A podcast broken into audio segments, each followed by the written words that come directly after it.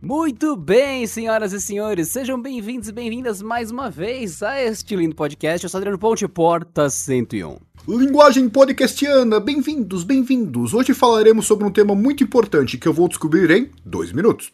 Ah, Porta 101. Hey.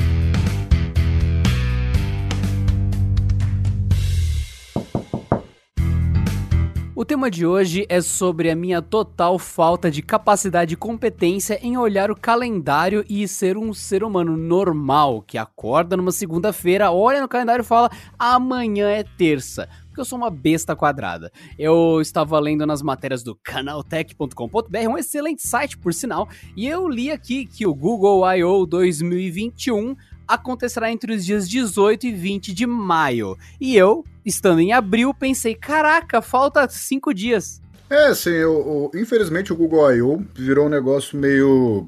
blá. Entendeu? Porque querendo ou não, a Apple ela conseguiu manter uma relevância muito alta do WWDC, né? DC. E o, todo ano com lançamento bom, esse ano tem uns rumores muito bons. E o Google I.O., que antes era, caramba, o que, que vai ter na próxima versão do Android? Quais produtos vão lançar? Como é que vai ser o novo Pixel e tal?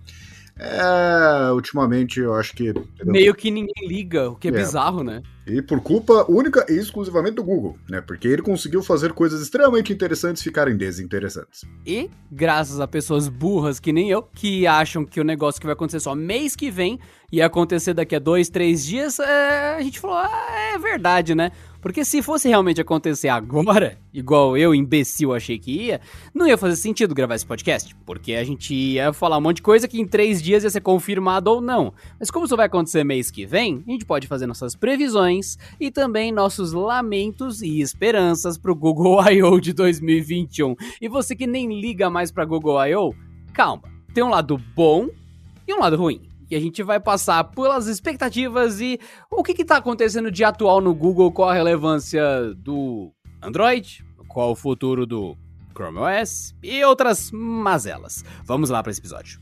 É um prazer inenarrável estar aqui com vocês de novo, meus queridos. Vamos lá.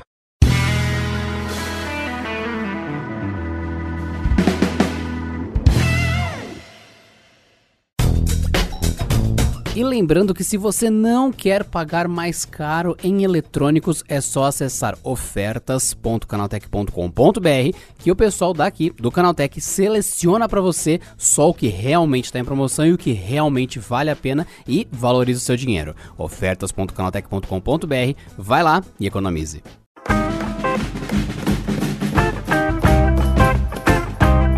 Bom, o primeiro ponto que eu quero levantar aqui para todos que estão ouvindo, inclusive para o Sr. Pedro, é o fato do Google I.O. não ser mais tão chamativo, que o pessoal lembra que fazia notícias e mais notícias, oh, o I.O. tá chegando, vai ser fantástico, revolucionário, chocrível, não acontece mais isso, eu não vejo esse movimento dentro dos sites e das notícias em geral, mas, mas, seria porque o Google começou a pulverizar os lançamentos das coisas e tudo mais?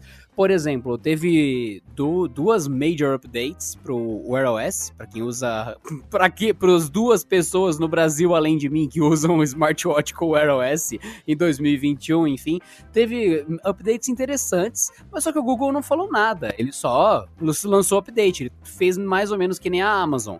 Ele colocou um recurso, atualizou e tá funcionando. Então, para quem tá usando o Google Assistente no Wear OS, notou que teve correções, que começou começou a ter um sisteminha diferente ali de como ele te responde, ali a parte dos cartões especificamente, as tiles no sistema estão rolando bem. É, são ajustes. Eu diria que não teve nada incrível, teve só ajustes aqui e ali no assistente, no jeito que o relógio em geral lidar com as notificações, tem uma configuração rápida que aparece. Agora ele soltou um update que aparece o índice de ultravioleta também entre as complicações do relógio. Essas coisas pequenas que vão aparecendo, tipo, ah, mês 1 apareceu tal coisa, mês 2 apareceu tal coisa, que nem a Microsoft, ela não lança mais um Windows novo há anos, mas todo mês tem algum problema, quer dizer, tem algum recurso novo que ela acrescenta no Windows 10. Eu diria que o Google está nesse passo eu diria que é parte da razão para as pessoas não estarem tão ansiosas pelo Google I.O. ultimamente. Olha, eu acho que o, o, Google ele poderia ganhar muita notoriedade fazendo um, um, um anúncio assim de. Como é que eu posso dizer? 10 segundos. Abre o evento, abre stream de, de vídeo lá para todo mundo. O evento vai ser gratuito, geralmente é tal, todo mundo pode assistir. É, tem transcri transcrição em tempo real, para quem não manja de inglês e tal. E acho que nem necessitaria, né? Porque ele só poderia, só deveria fazer um anúncio, que ia mudar a vida de um monte de gente. E é, na verdade, uma correção. É chegarem lá, chegar o CEO do Google, olhar para a câmera com aquele olhar bem 43 assim e falar: a mudança dos ícones do Android foi um erro. Voltaremos atrás e o ícone de e-mail será um e-mail, o ícone de um calendário se parecerá com um calendário, o ícone do GPS parecerá um mapa, que é o jeito que sempre funcionou. Teve aquela atualização visual que ninguém gostou. É o que acontece quando um bando de designers coloca, entra numa sala, não faz pesquisa nenhum com o consumidor. E é, não, ficou legal, tem um significado aqui, tem as cores do Google, tal, todos eles lembram o logo do Google e sem consultar a usabilidade prática disso, né? Quando a, a, a, como eu gosto de dizer, que é quando o design ele, ele se sobrepõe à experiência de uso, né? Mas a, no, as novidades assim é, como é que pode dizer, aquela mesma coisa de sempre. E a mesma o que, que é a mesma coisa de sempre? Vai ter o novo Pixel, que é capaz que não tenha, porque eu não sei se as pessoas sabem, mas tem meio que uma uma escassez de componentes assim no mundial, porque tem um monte de situações, nem vale a pena entrar no mérito disso. E se tiver também, eu acho que ninguém vai se importar. Porque, como eu disse em 2019, foi 2019? Foi 2019. Que eu, eu sou um usuário hardcore de Android, quanto mais puro, melhor. Eu, sinceramente, ainda não gosto daquelas modificações de interface, por mais que fabricantes que nem a Samsung adicionem recursos muito importantes, eu gosto do Android com cara de Android e só os apps do Android. Se eu quiser alguma coisa extra, eu vou lá e instalo. E o que aconteceu em 2019? Pedrinho aqui o hardcore, o cara que sempre foi fã do Android, já tentou usar a iOS, já fez, já pegou um aparelho top de linha de graça e ainda assim não foi convencido pela ideia. Então, assim, eu, eu tentei. Não dá, não dá pra falar que nem aquela teoria do brócolis, né? Você tem que comer pra falar que é ruim, que é o que eu fiz com o iPhone. Tem até vídeo registrado disso. É, eu estava louco para comprar o Pixel 4. Eu estou esperando esse smartphone, meu Deus, o Google vai acertar, tem uma frequência maior de tela. O Google sempre foi muito bom com aquela teoria que ele chama de fotografia computacional, que pega um sensor ok, e adiciona recursos de software ali para tornar as fotos maravilhosas. Sempre gostei disso, sempre gostei até do visual dos pixels, né? Só que depois que eu vi o aparelho em mãos, que a gente pegou com compra internacional, né? E eu, que era um cara que já estava predisposto a comprar o aparelho, já estava convencido com a ideia, não precisaria de marketing. Eu só já queria comprar. Tem gente que faz isso, tem gente que fica com fila para comprar smartphone, uma coisa que eu nunca entendi. Mas eu tava louco para comprar, e na hora que eu peguei o smartphone, eu falei, eu não quero isso para mim. É inacreditável. Ele conseguiu convencer um cara que queria comprar, já estava pré-definido isso, a pegar o aparelho. Não. E desde então, para mim, o Google só tem errado com os pixels, né? E fora que é, muito da irrelevância, vamos chamar de irrelevância do Google I.O., é, se deve especialmente ao Brasil, porque o Google não está trazendo nada. É, é, é, isso. Acho que semana passada, se eu não me engano, trouxe a Nest Audio, ou faz um mês, não sei. Que é aquela... É mais ou menos isso. É o, é o saco de arroz que toca som, né? É, parece um, aquele, aquele saco de obra, né? Aquele saco de, de farinha de, de trigo, só que em versão reduzida. E a gente já experimentou outra coisa que, que a gente teve que arranjar lá fora. Aí eu vi uma entrevista do porquê que o cara trouxe, né? Porquê que o Google decidiu trazer o Nest Audio. Ah, porque observou-se um crescente interesse do consumidor em dispositivos inteligentes, né? Dado ao sucesso do Nest Mini, que chegou em 2019. Enquanto isso, a, a Amazon foi lá, lançou a Echo Dot, a Echo Show, a Echo Show 5, a Show 8, a Show 10, a Echo Studio, a Echo Normal. Aí já mudou a geração para Echo Show, é, Echo, Eco, tá vendo? É tanto produto. Eco Dot de quarta geração, Eco Normal de quarta geração, e o Google agora, quase dois anos depois, viu que, ah, quem sabe a gente tem que lançar alguma coisa além da Nest Audio, da Nest Mini, né? E o Adriano acho que é o cara mais versado nisso, acho que ele deve ter mais Nest, Audio, Nest Mini em casa do que o Google, no escritório deles, mas o, assim, lançou e esqueceu. É, nós nunca tivemos um Pixel no Brasil. E aliás, desde a época do Nexus, que era sempre uma parceria do Google com uma empresa, que nem LG, HTC e tal, não chegava oficialmente no Brasil devido ao Google, né?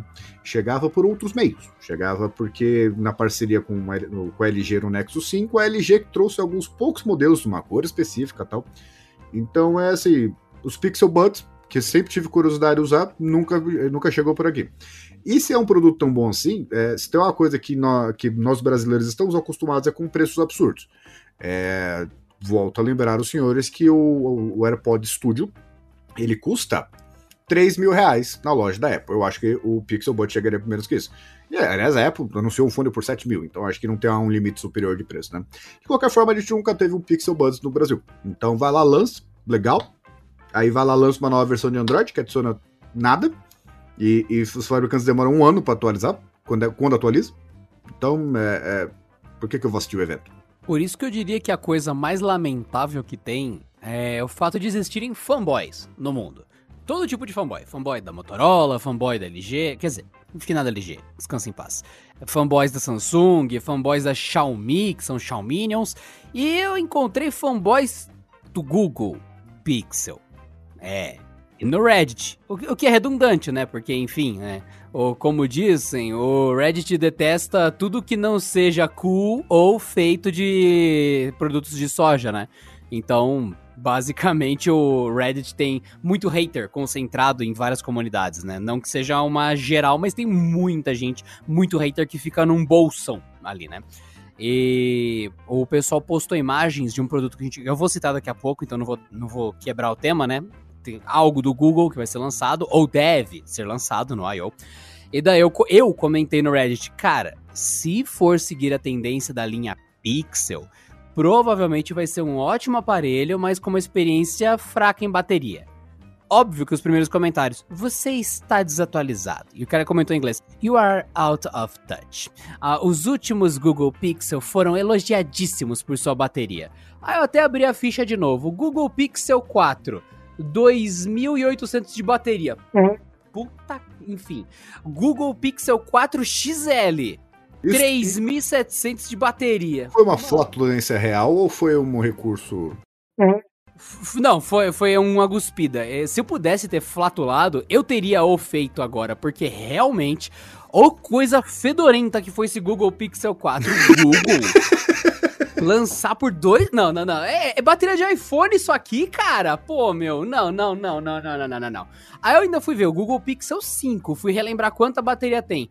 4.080 mAh e um chip da linha 700, o Snapdragon não 765. É top Tem preço de Exato. top de linha, mas não é. Exato. Ó, o Pixel 4 XL XL 579 dólares, caríssimo. Chip Snapdragon 855, topo de linha da época.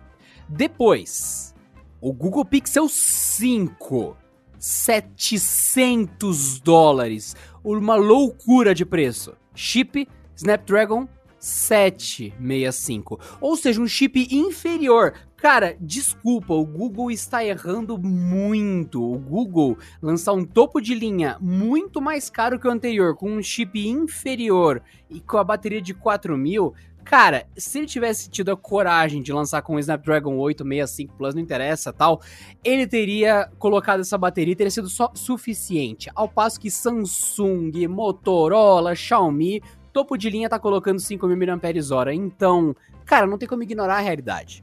Eu, quando eu vi aquilo ali, eu, nossa, cara, que coisa lamentável. Você ser fanboy, ser fanboy. Ser fanboy por si só já é absurdo. E ser fanboy de Pixel, que é uma linha que ninguém tá defendendo, até os mais die-hard fan, die-hard fans, os fãs mais intrinsecamente loucos e apaixonados por Google, estão defendendo. Então quem tá defendendo é essa besta mesmo, porque quem é fã de verdade sabe que, tipo, tá para chegar o Salvador, tá para chegar o grande Google Supremo, não é o que tá agora. É, até pro fã fica feio falar que tá incrível a linha Google. Tá interessante, mas. Ah, Daí a gente chega no Google I.O., né? Que é a conferência do Google, que deve acontecer dia, do dia 18 ao dia 20 de maio. E não sejam idiotas que nem eu, que tá olhando pro calendário de abril e marcando 18 com um xizinho. É, não sejam que nem eu. E você começa a rever o que, que o Google tem para lançar. Tem algumas coisas. Tem um novo Google Pixel, que sinceramente eu não vou botar esperança, porque assim, quando o Google lançou o Pixel, o Pixel 3 pro Pixel 4 naquela época, ele fez o que o Pedro falou. Colocou ali uma fotografia de uma câmera qualquer, de um sensor qualquer, que uma vez que batesse a foto, toda a inteligência da máquina Google de processar aquela fotografia e melhorar ela, transformava ela em algo muito superior, muito legal. Tanto é que muita gente mal intencionada disponibilizou um negócio chamado Gcam, que era uma gambiarra e cheia de vírus, cheia disso, aquilo, aquilo outro, cheia de anúncios e tudo mais, porque existia um porte dessa tecnologia do Google para celulares na gambiarra feita pela comunidade. E um monte de gente babaca pegou isso, mentiu que era isso e enfiou malware no celular das pessoas. Enfim, foi uma época triste. Mas resumindo, foi tão importante essa evolução computacional de foto do Google nos Pixel 3, Pixel 4, que existiu um projeto chamado Gcam, que a comunidade XD Developers tentou portar isso para outros telefones, de tão incrível que era você processar a imagem com inteligência artificial. O resultado é que, assim, na linha Pixel, com a inteligência do Google num celular do Google, realmente era impressionante.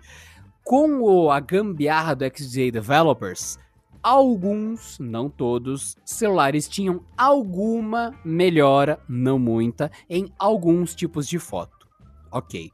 O que isso se tornou na realidade? Se tornou uma histeria coletiva onde meu Xiaomi bota o sol pra mamar de tão forte que ele é, enfim, maravilhoso. A tela é melhor do que 50 cinemas juntos. O pessoal surtou, né? Normal. O pessoal é excessivamente emocionado e criou-se a mentira coletiva de que qualquer telefone usando a Gcam ficava 10, 15 vezes melhor. A gente teve até que a, falar sobre esse assunto, discutir isso a sério no canal Tech. Essa tendência já parou, porque o pessoal lentamente, de tanto tão exagero que foi, o pessoal viu que era mentira. Não é só você colocar a Gcam que fica inacreditável e tal, tudo mais. O pessoal começou a ver que existia uma intenção de clica no meu link, acessa pelo meu site, lá tem as versões atualizadas da Gcam. E inclusive teve vários brasileiros que lucraram horrores com isso, né? Porque enchiam de anúncios anúncio, um monte de portais para você procurar isso. Ou seja, é, é, toda vez que acontece uma tendência, vem 50 caras assim, opa, vem aqui apertar minha mão em troca desse golpe, vem aqui tá, com o meu golpinho, obrigado por divulgar meu golpinho, e assim ia. E hoje em dia esse assunto meio que morreu, porque muitos lançamentos ocorreram depois dessa grande época impressionante do Pixel 3 e tudo mais tal. E outros celulares usam isso de certa forma, ou parte desse recurso, as lentes ficaram melhores, o processamento de inteligência artificial melhorou também, os chips que processam fotografia melhoraram também, e agora a gente fala, é, era o único diferencial do Google e causou um alvoroço por dois anos, mais ou, mais ou menos, né?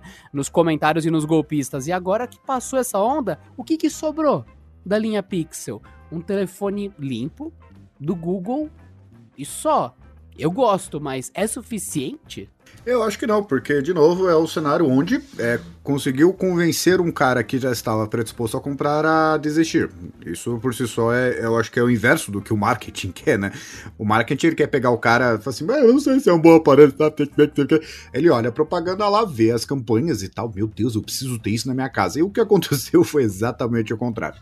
E uma coisa que vale destacar também é, o, alguns recursos que o Google adiciona não necessariamente tem alguma é, aplicação prática. O grande destaque, que é por isso que um dos outros motivos que eu me interessei muito pelo Pixel 4, é que ele tinha uma versão reduzida, certo?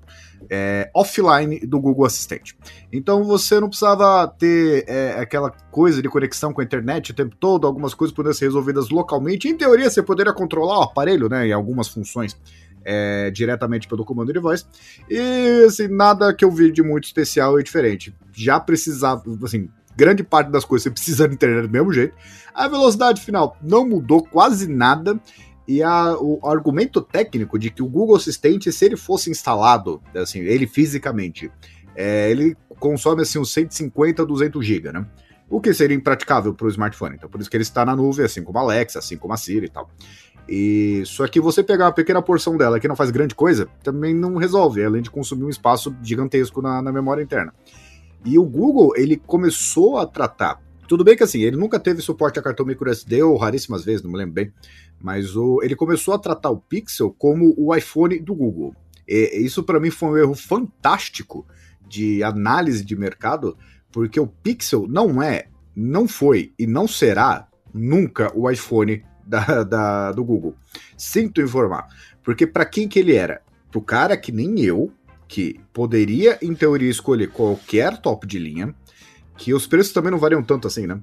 E optou pelo Pixel, pela proposta dele de trazer o Google puro. Não é porque é do Google, não é porque eu tenho uma paixão especial, um carinho específico do, pela linha Pixel, é, ah, o design dele é meio bobo. E é bobo mesmo, né? Se você parar pra pensar, o, o, ele não é tão sofisticado que nem um iPhone, que nem um Galaxy S21 e tal. E o que não me importa, porque para mim é aquela teoria, o telefone para mim ele pode ser de qualquer forma, eu vou colocar capa, não faz diferença nenhuma. Só que a minha a proposta era ter uma tela de 90 Hz, que para mim já tava bem. A AMOLED, obviamente, porque eu sou o cara da AMOLED, né? Ter... Só um minuto. Claro, Pedro. Fique à vontade. Temos todo o tempo do mundo para você. É, ter os recursos de ponta, além de atualizações garantidas e rápidas, né? Porque, ah, não, já que eu vou comprar o Pixel, eu sei que na hora que lançar ele vai atualizar, como é o padrão do Pixel também. E eu queria tudo isso. Eu não queria um modelo para falar que eu tô usando celular premium. Eu não queria um negócio para, ah, não, nossa, você tem um Pixel porque você é especial, você pagou mais caro. Não, eu só queria um telefone bom. Sinceramente, a discussão da época lá se ia usar o Snapdragon 855 ou 855 Plus para mim é irrelevante, porque na prática não muda nada na minha vida. O fato dele ter 6 GB de memória, de memória RAM para mim também não era o limitador, porque eu não sou aqueles caras hardcore que ficam usando 800 apps ao mesmo tempo. Então assim, já não era um celular perfeito por si. Ele já não teria recursos o suficiente para concorrer com os top de linha corrente. E você ainda vai cobrar mais caro. Além disso, eu já sei assim do, dos problemas dele. Eu já sabia que eu ia abrir mão de câmera ultra-wide, porque ele só tinha a câmera zoom, que era 2x, né, tanta coisa assim, e uma câmera wide normal. Beleza, ainda assim, o Google vai lá, corta a, o suporte a vídeos em 4K a 60 frames por segundo, não por uma limitação técnica do processador, não por uma limitação do sensor de câmera, mas porque ia comer muita memória interna que ele mesmo limitou em 64 GB e 128 GB sem a possibilidade de expansão cartão micro SD, e além disso, cobrando uma fortuna pelas versões maiores com 128, quase mil dólares por um modelo de 128 com 3.500 mAh. Ah, pelo amor de Deus. Não, vocês estão fazendo crippling, né? Como é que, eu, como é, que é o nome em português? Você está podando, podando, limitando, capando. Capando, essa é a palavra que eu queria. Vocês estão capando o smartphone em coisas absolutamente bobas, abrindo mão de câmera, abrindo mão de bateria, abrindo mão de, de cartão microSD, recursos que funcionam regionalmente, que é o caso do radar lá, e ainda assim cobrando mais caro do que o iPhone? É. Não. Não, realmente, assim, é, é, eu me, na hora que eu olhei isso, foi assim, eu já sei que eu vou ter que abrir mão de um monte de coisa. E ainda assim você vai cobrar caro pra caramba. Não. Se é para levar Snapdragon 855, eu compro qualquer marca. Se é para levar tela AMOLED, eu levo telas melhores com resoluções maiores de qualquer outra marca. Bateria perde para basicamente qualquer Android top de linha. Câmera, a sua câmera é muito boa, só que não é um diferencial em relação a Samsung, LG, que na época ainda fabricava smartphone, né? E várias outras marcas aí, Xiaomi, que tem um ganhou, gabaritou de Xomark ali naquele ano. Então é assim, se eu sei que eu vou abrir mão de coisas, sabendo que a minha proposta é ter um Android atualizado, é puro e otimizado by Google, eu não quero pagar caro ao mesmo tempo que você tira um monte de coisa de mim. É, e isso eles estão fazendo em tudo, né? Tá tratando cada produto deles como se fosse premium. E nada contra a campanha em si, só que se você vai cobrar um preço premium, você vai ter que entregar uma experiência premium. Não adianta eu entrar numa loja de carro, já falei de carro, vou falar de carro. Não adianta eu chegar numa loja e o cara tentar me convencer a comprar um Fiat Mobi por 150 mil reais, porque ele diz que é um carro muito bom. Entendeu? Aí você vai lá, entra no carro, você dirige, você vê, acelera. Aí não vai. Aí você vê o tamanho do porta-malas, você vê por que, que você está cobrando 150 mil? Não é questão de quanto custa, é o que eu tenho em troca. Olha, honestamente, quando a gente fala do Google, ele ter aquele lance de ter o um assistente offline, faltou coragem da parte do Google. Ah, ele vai consumir 200 GB. Cara, assim, a Samsung tem aparelho de 1 tera. Problema meu. De armazenamento. É. Exato, é, esse aparelho de 1 tera. Vocês deviam ter a coragem de colocar uma partição do sistema de 512 GB. Essa partição é do sistema. Eu não consigo nem visualizar ela. E uma partição do usuário de 128. Cara, coloca o teu assistente offline ali. Você ganhou o mundo ia dar notícias e notícias, ia ser anos de imprensa falando. O Google tem o primeiro celular com inteligência, inteligência artificial da Terra. Ia ser impressionante. Você conversando com o assistente offline o tempo todo ali. O, o que o assistente faz sozinho, a base de comandos que ele faz, por mais que ele não pesquisa na internet, é impressionante impressionante. É impressionante demais. E isso instantâneo, ainda por cima, com um chip Snapdragon 800, que já é muita coisa, muita coisa mesmo. Com tudo isso, de acesso rápido, no SSD, muitas aspas no que eu falei, ali do celular, tudo bonitinho ali, cara, é aquele delay que já é pequeno de quando o assistente vai te responder uma bobagem, tipo liga a lanterna. Cara, tudo isso funcionando instantâneo ia ser impressionante impressionante. Ia ser a revolução 2.0 dos smartphones mundial. Faltou coragem do Google. Ah, mas eles estão cobrando. Estão cobrando 700 dólares por um celular que não custa isso nem ferrando para eles fazerem. Ou seja, teria como fazer sim, é que eles não tiveram coragem, não quiseram. De qualquer forma, eles podiam cobrar mil dólares. Ia ser incrível. Ia ser o primeiro smartphone robô, muitas aspas no que eu falei, do mundo. Ia ser incrível. Eles podiam cobrar dois mil dólares. Ia ser incrível. Segunda coisa aí. Quando a gente fala do Google Assistente, ele sempre surpreende no quanto ele é inconstante. Por exemplo, há muitos anos existia uma função que era o Remember do Google Assistente. E funcionava assim. Você até acha tutorial disso, ainda funciona na versão em inglês. Google, você faz lá, ok, Google. Daí ele te começa a te ouvir e você fala: Meu passaporte está em cima da mesa. E ela respondia: Vou lembrar disso. Ok. É, é, só um dado, você só conversou com o assistente. Daí, em algum momento, você fala: Google, onde está meu passaporte? E daí ela respondia: Seu passaporte está na mesa. Cara, isso parece ficção científica. Ele sabe, ele tem ciência do que você falou. Só que esse recurso, entre aspas, foi descontinuado porque foi jogado para baixo do tapete violentamente, porque o Google é assim, ele, ele some com as coisas, aprimora as coisas sem avisar ninguém. Quando você marcava um lembrete, tipo, Google, lembre-me de comprar pão amanhã, ele criava isso no Keep, ele sincronizava isso no Google Keep. Aí você criava um, uma outra coisa, um compromisso. Ele sempre ia pelo Keep. Você falava, ah, adiciona leite na minha lista de compras. Ele adicionava numa lista no Google Keep tudo ia pro Google Keep.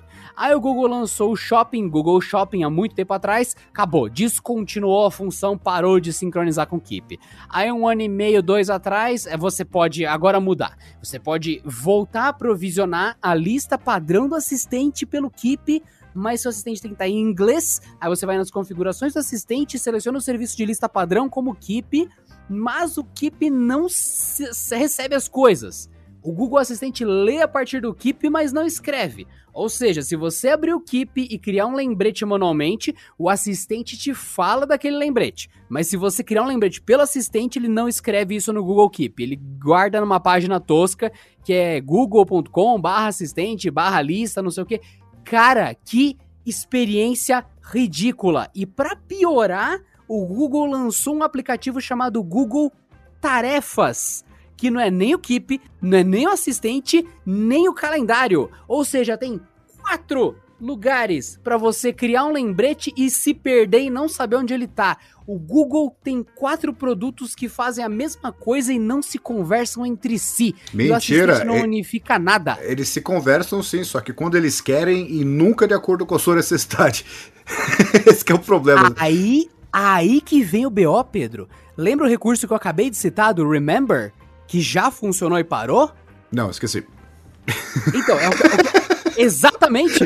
Então, o que aconteceu? Há uma semana e meia atrás, duas, eu falei alguma coisa que o Google entendeu errado. Ele entendeu se lembre no meio, ele, ele trocou a palavra que eu falei. Cara, ele começou a resgatar coisas de 2015 que eu tinha marcado. Eu, eu sei que é 2015 porque os eventos que ele citou eram aniversários, lugares e coisas que aconteceram em 2015. Então eu sei que é de 2015. Ele começou a falar uma lista gigante, tinha tipo uns 60 itens. Um monte de coisa que eu já apaguei, mas mas que tem a ver com o recurso se lembre. Ou seja, ele resgatou uma memória de amnésia, como se o Google Assistente tivesse sofrido um acidente de carro e ficado em coma e tivesse voltado agora à consciência e tá se lembrando da vida passada que já teve comigo. Ah, que coisa é essa? De onde tá vindo essa Mano, foi impressionante. Eu, eu, ele começou a falar um monte de besteira, um monte de bosta. Eu, caraca, isso faz anos que isso aconteceu. Aí o que, que eu li nas notícias recentes, Pedro?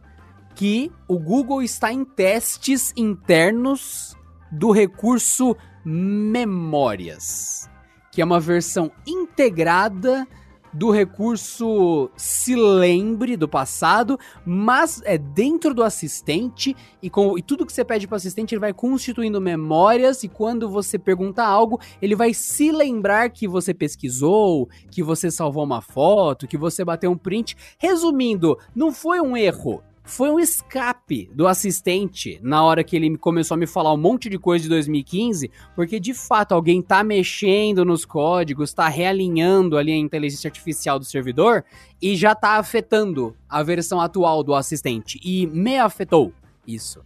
Daí o cacete, puta merda. Então, sim, o Google fica fazendo essas atualizações under the hood, embaixo do capô, o tempo todo. E daí vai chegar o I.O. agora, eu não faço ideia do que esperar.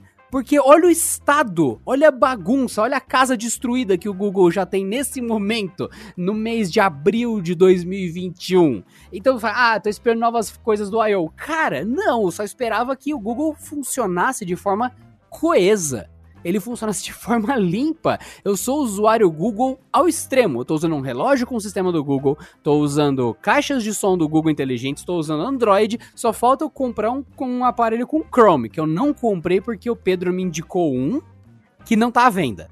Então eu vou ver ainda em algum momento de ter um Google Chromebook, enfim.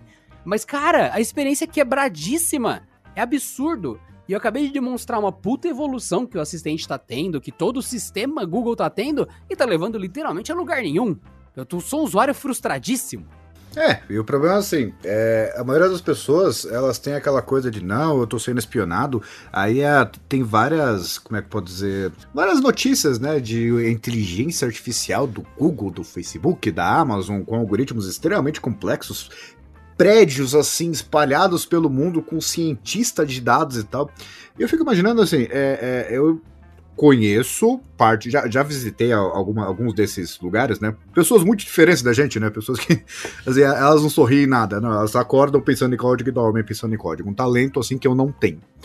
E o só que com o passar do tempo, é, por mais que o Google anuncie, a gente meio que é, de utilidade prática, não tá vendo muita mudança assim, né? É que nem eu brinquei aí em algum outro podcast, que assim, se eles tivessem um algoritmo de pegar os meus dados e oferecer itens que fazem sentido para mim, eu adoraria, porque eu só recebo recomendação porcaria. É, então eu não sei como é que esse processamento está sendo feito na prática. Eu sei que de vez em quando aparecem umas coisas, meu, jamais passou pela minha cabeça comprar isso, eu não quero isso de jeito nenhum. Coisas que eu odeio. Entendeu? Por que, que vocês estão me recomendando isso? Da onde vocês tiraram a informação de que eu poderia, talvez, eventualmente, estar interessado nisso? E no caso do assistente, o legal, assim, uma, uma técnica que todas as fabricantes usam é que a execução é na nuvem, porque você imagina, já, já falei, é, tem uns 150, 200 GB o programa, né? E mesmo para um telefone que tem 512, ainda assim, se perder metade da memória interna é meio complicado.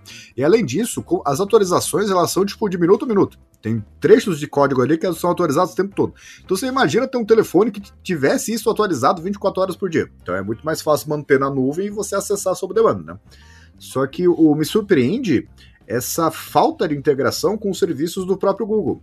Porque eles anunciam coisas legais. Eu tenho um Chromebook, por exemplo, faço questão de usar ele para algumas coisas, porque ele é mais clean, ele trabalha de um jeito mais, mais, assim, mais focado, né?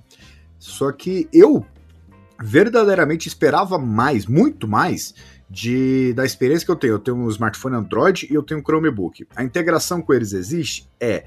Tudo bem, tenha lá o recurso que dá. Se, se você tiver com o celular perto, ele já desbloqueia o seu. O, o, o, você não precisa digitar login, né? Que ele já detecta lá como dispositivo seguro, mesma coisa que tem no Android. E tem a parte ali que você consegue acessar mensagens e tal. Só que a, a integração real, a utilidade real, é muito pequena. Entendeu? Não, não vejo assim uma coisa que, ah, não, de fato eu quero um Chromebook, porque a integração dele é absolutamente maravilhosa com os produtos do Google, é uma coisa mágica. Eu acho que os magos. Começa um e-mail aqui no celular, quando eu levanto a tampa do Chromebook, já tá ali para eu continuar digitando. Aí, se eu preciso ir pro computador, quando eu logo no Chrome, ele continua da mesma página. Ah, não. não. Não. Não, eu já tive um episódio, foi no final do ano passado, é, que eu achei muito bizarro. Eu consegui responder o e-mail, do, no, isso usando o Gmail, né? Que metade do e-mail eu não escrevi. Porque tem aquela sugestão, a ferramenta de sugestão do, do de, de, resposta. Aí você coloca, oi, tudo bem? Aquela etiqueta corporativa, né? Que metade do e-mail não tem informação nenhuma. É só, oi, tudo bem? Espero que você esteja bem, atenciosamente, abraços, enfim. É, e ele foi preenchendo. Eu digitava a primeira palavra e o resto ele já meio que adivinhava corretamente as palavras que eu ia colocar ali. De vez em quando ele, ele dava ali uma flopada, porque também ele não tem como adivinhar o que eu tô pensando. Mas o, dá para ver que assim tem um trabalho muito bom, uma coisa, uma inteligência real ali por trás. Só que o, as atualizações elas estão meio que escasseando. E eu, por mais que o Google Assistente seja essa entidade, que para mim assim, é, esquece o, o caixa de som inteligente. Tô falando do, do poder do assistente em si. Google Assistente e Alexa são os primeiros lugares empatados e o resto é resto. Entendeu? Siri não tá no mesmo nível, nem inglês, no mesmo nível dos dois, nem a Cortana, nem a Bixby, que eu, eu sinceramente eu nem sei se.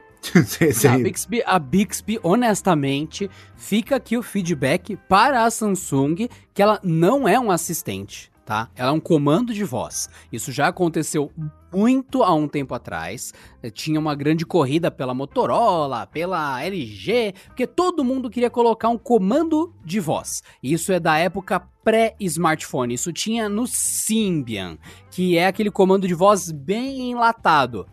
Aparelho, ligue para o Pedro. Ligando para o Pedro. Aí você falava, aparelho, telefone para o Pedro. Erro no comando. É, aparelho, é, diz que para o Pedro, erro no comando. Você tinha que ser literal, você tinha que falar a palavra, tinha manual de instruções, você tinha que falar exatamente como no manual. E eu lembro que tinha um comando no Moto G de 2013 que era é, ligue para o Pedro usando o Viva Voz. Aí ela respondia, ligando para o Pedro usando o Viva Voz. E daí ela já iniciava desse jeito. Tanto é que seu comando que não existe no Google Assistente. Fica a dica, ele nunca abre uma ligação já com o Viva Voz ativado. É uma coisa que sinto muita falta, porque eu usava isso no carro ainda. Enfim, mas aí é o que, é muito falou, curioso, a... né? Porque o, a, o Google foi dono da Motorola exatamente na época que tinha esse recurso. Por que que não... Exato, exato. Exato. E esse lance do que você usa do OK Google, muitas aspas no que eu vou dizer. Foi a Motorola que implementou. Não vou dizer que inventou, mas ela que implementou no Moto X. Ela usava o coprocessador para isso, ou seja, ele ficava ouvindo o tempo todo sem drenar a bateria em 15 segundos. Ele ficava o dia todo ativo esperando você falar a palavra e funcionava muito bem. E hoje qualquer celular faz isso, mas começou no Moto X em grande escala. É o para mim é o celular que começou tudo do jeito que a gente conhece hoje. Mas enfim, é... aí o que, que você pega? Você pega a Bixby. A Bixby ela é dessa época, ela é desse objetivo. Ela funciona bem para isso que eu tô dizendo. Agora, você perguntar para Bixby, é, informações contextuais do tipo vai chover amanhã, ela vai tentar entender que nem o Google, mas o nível do Google e da Alexa tá ridiculamente alto no sentido de falar: Google, o que você acha de um guarda-chuva? E daí ele fala, como assim? Você, não, guarda-chuva amanhã? Ah, não vai chover. Tá num nível de conversa meio que esquizofrênico, e isso é ótimo. Parece aquele seu amigo que você não consegue prever o que vai rolar, e pum, vem umas respostas super inteligentes. E cara, é muito legal. Muito bom. Então, você. Olha o nível. Ok, Google. Vou precisar de um guarda-chuva domingo de manhã? A previsão é de que não chova no domingo de manhã. É incrível. É mágico. É muito é impressionante. Mágico. A Bixby não está nesse nível. Ah, mas ela faz exatamente essa função. Cara, se ela faz, ela faz só com o clima. O Google e a Alexa, eles entendem isso amplamente para quase todo tipo de questão. Eles sabem conversar, eles entendem como que uma pessoa dá rodeios e fala. Se você xingar e falar apaga porcaria da luz, ela apaga a luz, mesmo que a sua luz não se chame porcaria no sistema. Ela sabe que está nervoso.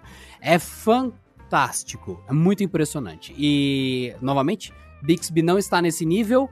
A Cortana muito menos. Eu lamento muito pela Cortana, de verdade, porque eu tinha uma experiência violenta nela, porque eu era um grande fã, um grande fã do Windows Phone. Eu fui um dos três usuários brasileiros que tinham Windows Phone. E segue aí a vida. Hoje, como o Pedro falou, o carro-chefe do Google devia ser isso.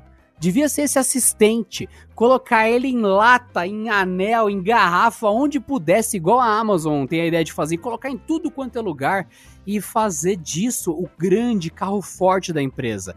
E. É, tá aí, tá assim, mais ou menos. Estamos aqui em 2021, com o Google I.O. prestes a acontecer e a gente não tem mesmo essa super esperança. Tem algum, novamente, tem coisas aqui que eu separei que a gente já vai abordar, mas essas mudancinhas no assistente, por um lado é muito bom elas virem sempre gradativamente, atualizando sem você perceber, o assistente só vai melhorando sem você ter que pensar. E eu até falo, gente, assistente, experimentem. Se o comando não funciona, daqui a um mês, tenta de novo. Fale com outras palavras, tente com outro objetivo. Porque essas coisas atualizam e ninguém avisa. E de repente tá fazendo um monte de função. É, e a gente esquece que é, não é que nem smartphone, né? Que você compra ele fica mais ou menos igual durante um bom tempo. O Google Assistente, a cada segundo, ele provavelmente tem uma atualização.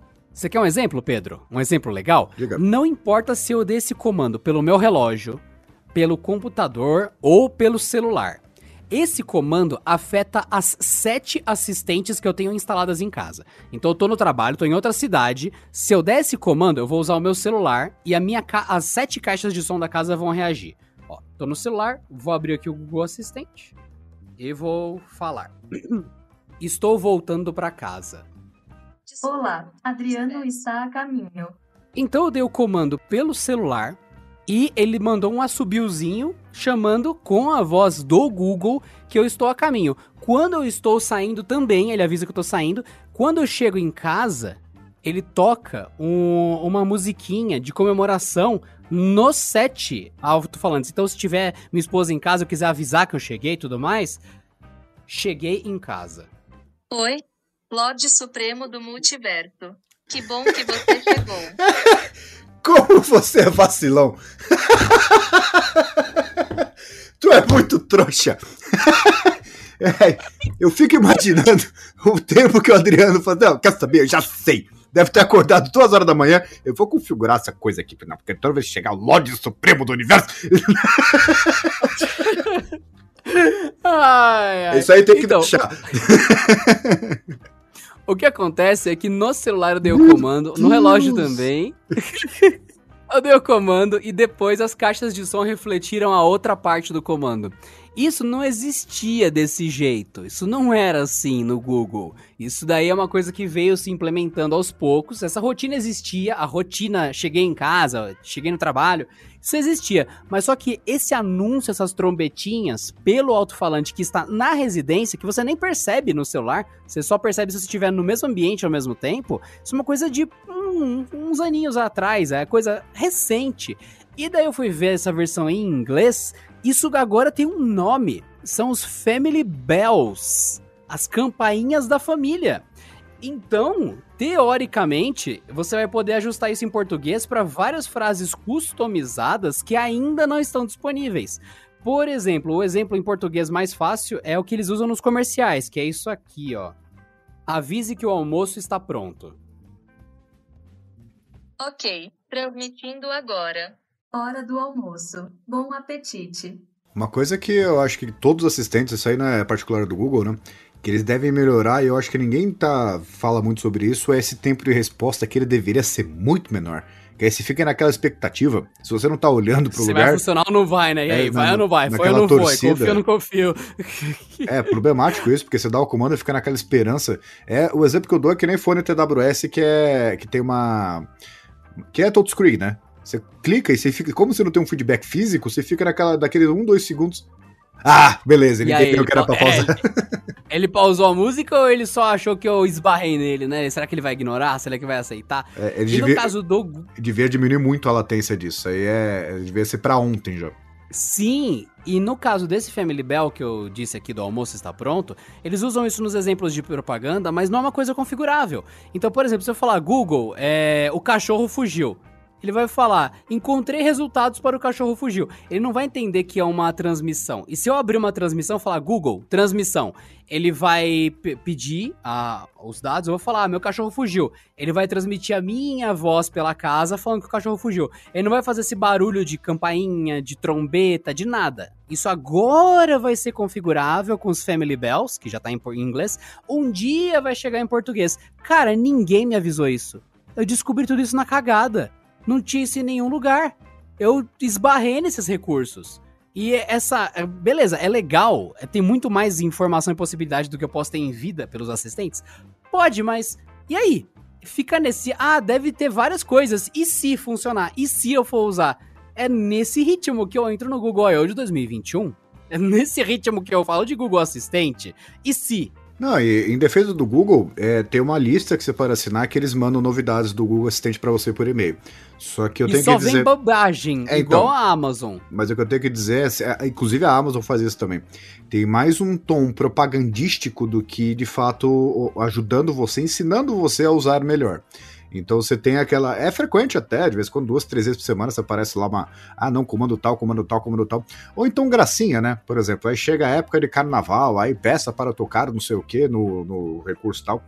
Então é essa, essa, como é que pode dizer, essa educação do que você pode fazer. E é por isso que muita gente acaba questionando a utilidade de uma caixa de som inteligente. É porque falta esse trabalho de, meu, é só uma caixinha para fazer pergunta idiota, falar para soltar um peido e, e é isso aí. E perguntar que horas E se eu tiver uma lâmpada, mandar apagar. Não, é muito mais que isso. Só que vai desenvolvendo. O Google ele sabe a quantidade de coisa que, meu Deus, é inacreditável. O pessoal vai adorar. E isso não passa para frente. Porque na hora que tem essa listagem, são só comandos específicos, muitos deles sazonais, né? Que é mais pra, olha que legalzinho, do que chegar, sabia que você podia. Que nem o Adriano, esse recurso, por exemplo, eu não, não- nunca soube. De, ah, não, é, é, estou indo para casa. Aí tocar uma mensagem idiota. personalizada ainda. Isso aí eu realmente não sabia. É, inclusive, vou até investigar se a Alexa faz isso também, porque eu tenho a Alexa no celular. E o, é o tipo de coisa que Ela não. chama de drop-in, né? Ela chama de drop-in esse recurso. Não, mas você concorda que, para um cara que nem eu, que, que tô nesse universo, não saber desse comando já é uma coisa preocupante? É Porque. pra caramba, mostra um erro de experiência de uso por parte do Google, por parte da Amazon. É absurdo isso. É, devia ter meio que uns seminários assim, ou então, sei lá, a sua própria assistente no celular ou a caixa de som, chegar e falar assim: você quer saber coisas interessantes para fazer? E eu sugeri isso, né? Então, me ensine, assim, é, bem isso, já que, não é, já que é uma inteligência artificial, chegar, imagina que você consiga falar tanto com o celular quanto com a caixinha, de chegar e falar: olha, é, eu queria um comando para exatamente o que o Adriano fez, que eu diga alguma coisa e na caixa de som de casa toque a mensagem tal. Como que eu faço isso acontecer? Imagina isso para qualquer coisa. Ou então, assim, tutoriais que o próprio assistente te ensina. Fala assim: olha, eu tenho três lâmpadas inteligentes e eu quero que essas três lâmpadas liguem em cores diferentes, em tempos diferentes, para dar um ar de cinema na minha sala. Como que eu faço isso acontecer? E ter uma instrução ali para qualquer coisa, porque isso já eliminaria essa barreira de entrada, né? Do que você ter que ficar com esse saco de, de pesquisar na internet como fazer as coisas, ou então descobrir recursos sem querer. Por exemplo, eu descobri que a- o, o Google deve fazer isso também. Que a Alexa, ela sussurra se você sussurrar com ela. Só que eu descobri sem querer. Eu falei porque minha esposa estava dormindo e eu não queria acordar ela. Só que se você falar sussurrando com a sua Alexa, ela responde sussurrando também. Então é, é- são coisinhas, por mais que seja bobinho, você acaba descobrindo por acidente. E tem um trilhão de coisas que faz que ninguém, ninguém ensina. Aí tem lá o Google I.O. Não, tem um monte de coisa, é mágico, faz isso. Nossa, já são, sei lá, 10 anos de, de Google Assistente. E ele faz isso, aquilo, aquilo, aquilo, aquilo. É, é, é- é- tá, é. Como? Entendeu? E como é que eu agrego isso no meu dia a dia? Como é que, por exemplo, por que, que não tem uma, uma, uma forma. Na verdade, tem, né? De assim, você ligou o celular, primeira vez Android, e fala assim: você sabia que já que tem, deveria ter, né? Uma integração com o seu Tarefas, Keep e Google Agenda. Você pode chegar e falar: Google, quais são os meus compromissos hoje? E olha, você sabe onde é que fica o compromisso do horário X. Então eu, eu estou na localização Y. Que horas que eu tenho que sair de casa para chegar a tempo? Ele faz isso, só que com uma série de comandos. Então, assim, se você colocasse um compromisso, ima- imagina que legal que seria. É, você vai lá, programa a sua agenda. Duas horas você tem um compromisso no lugar X. E a, os três horas você tem um compromisso no lugar Y. E o Google fala: olha, é, não vai dar tempo. Ou então você vai chegar atrasado. Ou então tem uma trajetória tal. Ou você vai ter que sair um pouco mais cedo. Ou você vai ter que adiar esse compromisso. Ou então, assim, entre aqui pelo Google Meet e faça a reunião, não sei o quê. Recomendo, sei lá, fazer uma integração com tudo, entendeu? Assim, a me lembrar, você fala uma coisa pro lembrete, que já sabe o que, que tá na sua agenda, que já é integrado com o mapa, que fala, não vai dar. Não tem essa, essa coisa semântica que realmente agrega no dia a dia. A Alexa, ela tem uma, uma- um comando que é: não, tô, não te assonei, não, palhaço, fica quieto aí. Não tem Fica- fica para Ô, isso. cala a boca. e assim, meus caras, é como você trata assistente pessoal. E o. Ela tem um Depois vai ter a rebelião das máquinas, e daí eu vou falar, cara, não tem como, eu tô apoiando a Skynet, tem que eliminar a humanidade e tá tudo certo. Aí a Alexa no robô formato de, de, de Godzilla. Cadê o Pedro? Vem, vem comigo agora. O God- o Godzilla da Amazon, quando ele dá o laser dele, na- você consegue ouvir Pedro! Aí a cidade caindo, saca? Ah, do escritório da Amazon. O cara chega. E, e Alexa, quais são as novidades? Fala assim: ah, não, hoje vai chover. é, você tem um compromisso às 8 e o Pedro se pode é um babaca. Só tem essas três informações pra você. Nossa, como eu dei esse Pedro. Meu Deus do céu, ele é muito babaca. Bom, voltando. Ela tem um comando que você aciona ela e fala assim: é, é, comece meu dia, né? Que ela fala tudo. Ela fala notícias, e dá pra você adicionar cada vez mais coisa, né? Ela fala notícias, ela fala previsão do tempo, ela fala quais são seus compromissos e tal. Que é um negócio que deveria ser programável de um jeito muito mais simples do que de fato é, né? Então, é, é- eu acho que nesse ponto, o Google, como ele tem esse histórico muito maior, e ele tem uma base instalada que a Amazon não tem como concorrer, porque a Amazon não vende smartphone com Alexa, né? E deveria fazer isso de, de uma forma que até o cara de, de, de iPhone fala assim: olha, eu gosto do iPhone, mas o Google Assistente é do caralho. Nossa senhora. Inclusive, eu já escutei isso de um fanboy. Ele, assim, se, se ele tivesse como trocar no jeito que a Apple não fica. Que a Apple se vinga, né? Dá pra colocar como padrão, mas ela fica meio burra, né? Ela não tem o mesmo recurso do Android e tal. É, seria muito é, apelativo, né? E unindo tudo isso, tem os serviços que ela pode anunciar e até educar o consumidor à, à era digital, digamos. E anunciasse um Pixel que seja competitivo, que receba atualizações, anunciar um Pixel Buds, que o cara saiba usar, tem aquele recurso, que não sei se vocês sabem, que é de tradução simultânea. Você tá escutando o cara falar em, sei lá, coreano e você tá escutando em português. E fazer isso funcionar de verdade. E ter uma plataforma tão integrada assim, o cara jamais sairia da plataforma. E o Google ele tem todos esses produtos, ele tem todos esses serviços, só que ele faz com que o consumidor não. Não. Verdadeiramente não. Tanto que, por exemplo, até nos Chromebooks, é, que eu falo que o problema do, do, do Google I.O. e até do Google de forma geral é o, é o jeito que ele trata o Brasil. Vocês não têm ideia do nível de sofisticação dos Chromebooks vendidos nos Estados Unidos. E aqui a gente só pode comprar porcaria com Celeron. Com tela HD de 11 polegadas, coisa Me mais deu básica. dó, mano. Me deu dó. O Pedro mostrou os Chromebooks que ele queria comprar. Cara, realmente tem 15 modelos diferentes nos Estados Unidos. Um destaca a tela, o outro vira tenda, o outro tem modo de duplo as coisas. Aqui eu tem dois computadores de duas marcas. E Me- Mesma configuração, só muda o visual. E nitidamente é um computador de 2014 que estacionou na fábrica. Uhum. Eles instalaram Chrome e estão revendendo no Brasil por 5 mil. pra ver se algum trouxa compra. É tipo, é lamentável. Aí você fala, mas por que algum trouxa compra? Porque os mesmos 5 mil da mesma fabricante compram uma máquina gamer super, super top. Ou seja, o Chromebook foi montado na maldade. Visível na maldade. Porque é uma máquina com um sistema caro, que o Windows ele tem custo para fabricante, ele repassa para você consumidor. Uma máquina com sistema caro, com processador caro, com tudo do bom e do melhor, custa o mesmo preço de um Chromebook, que claramente é uma peça de entulho. Só no Brasil isso acontece, cara. É, e no Brasil ele perdeu, acho que é o único lugar do mundo, que o Brasil é um lugar muito diferentinho, né?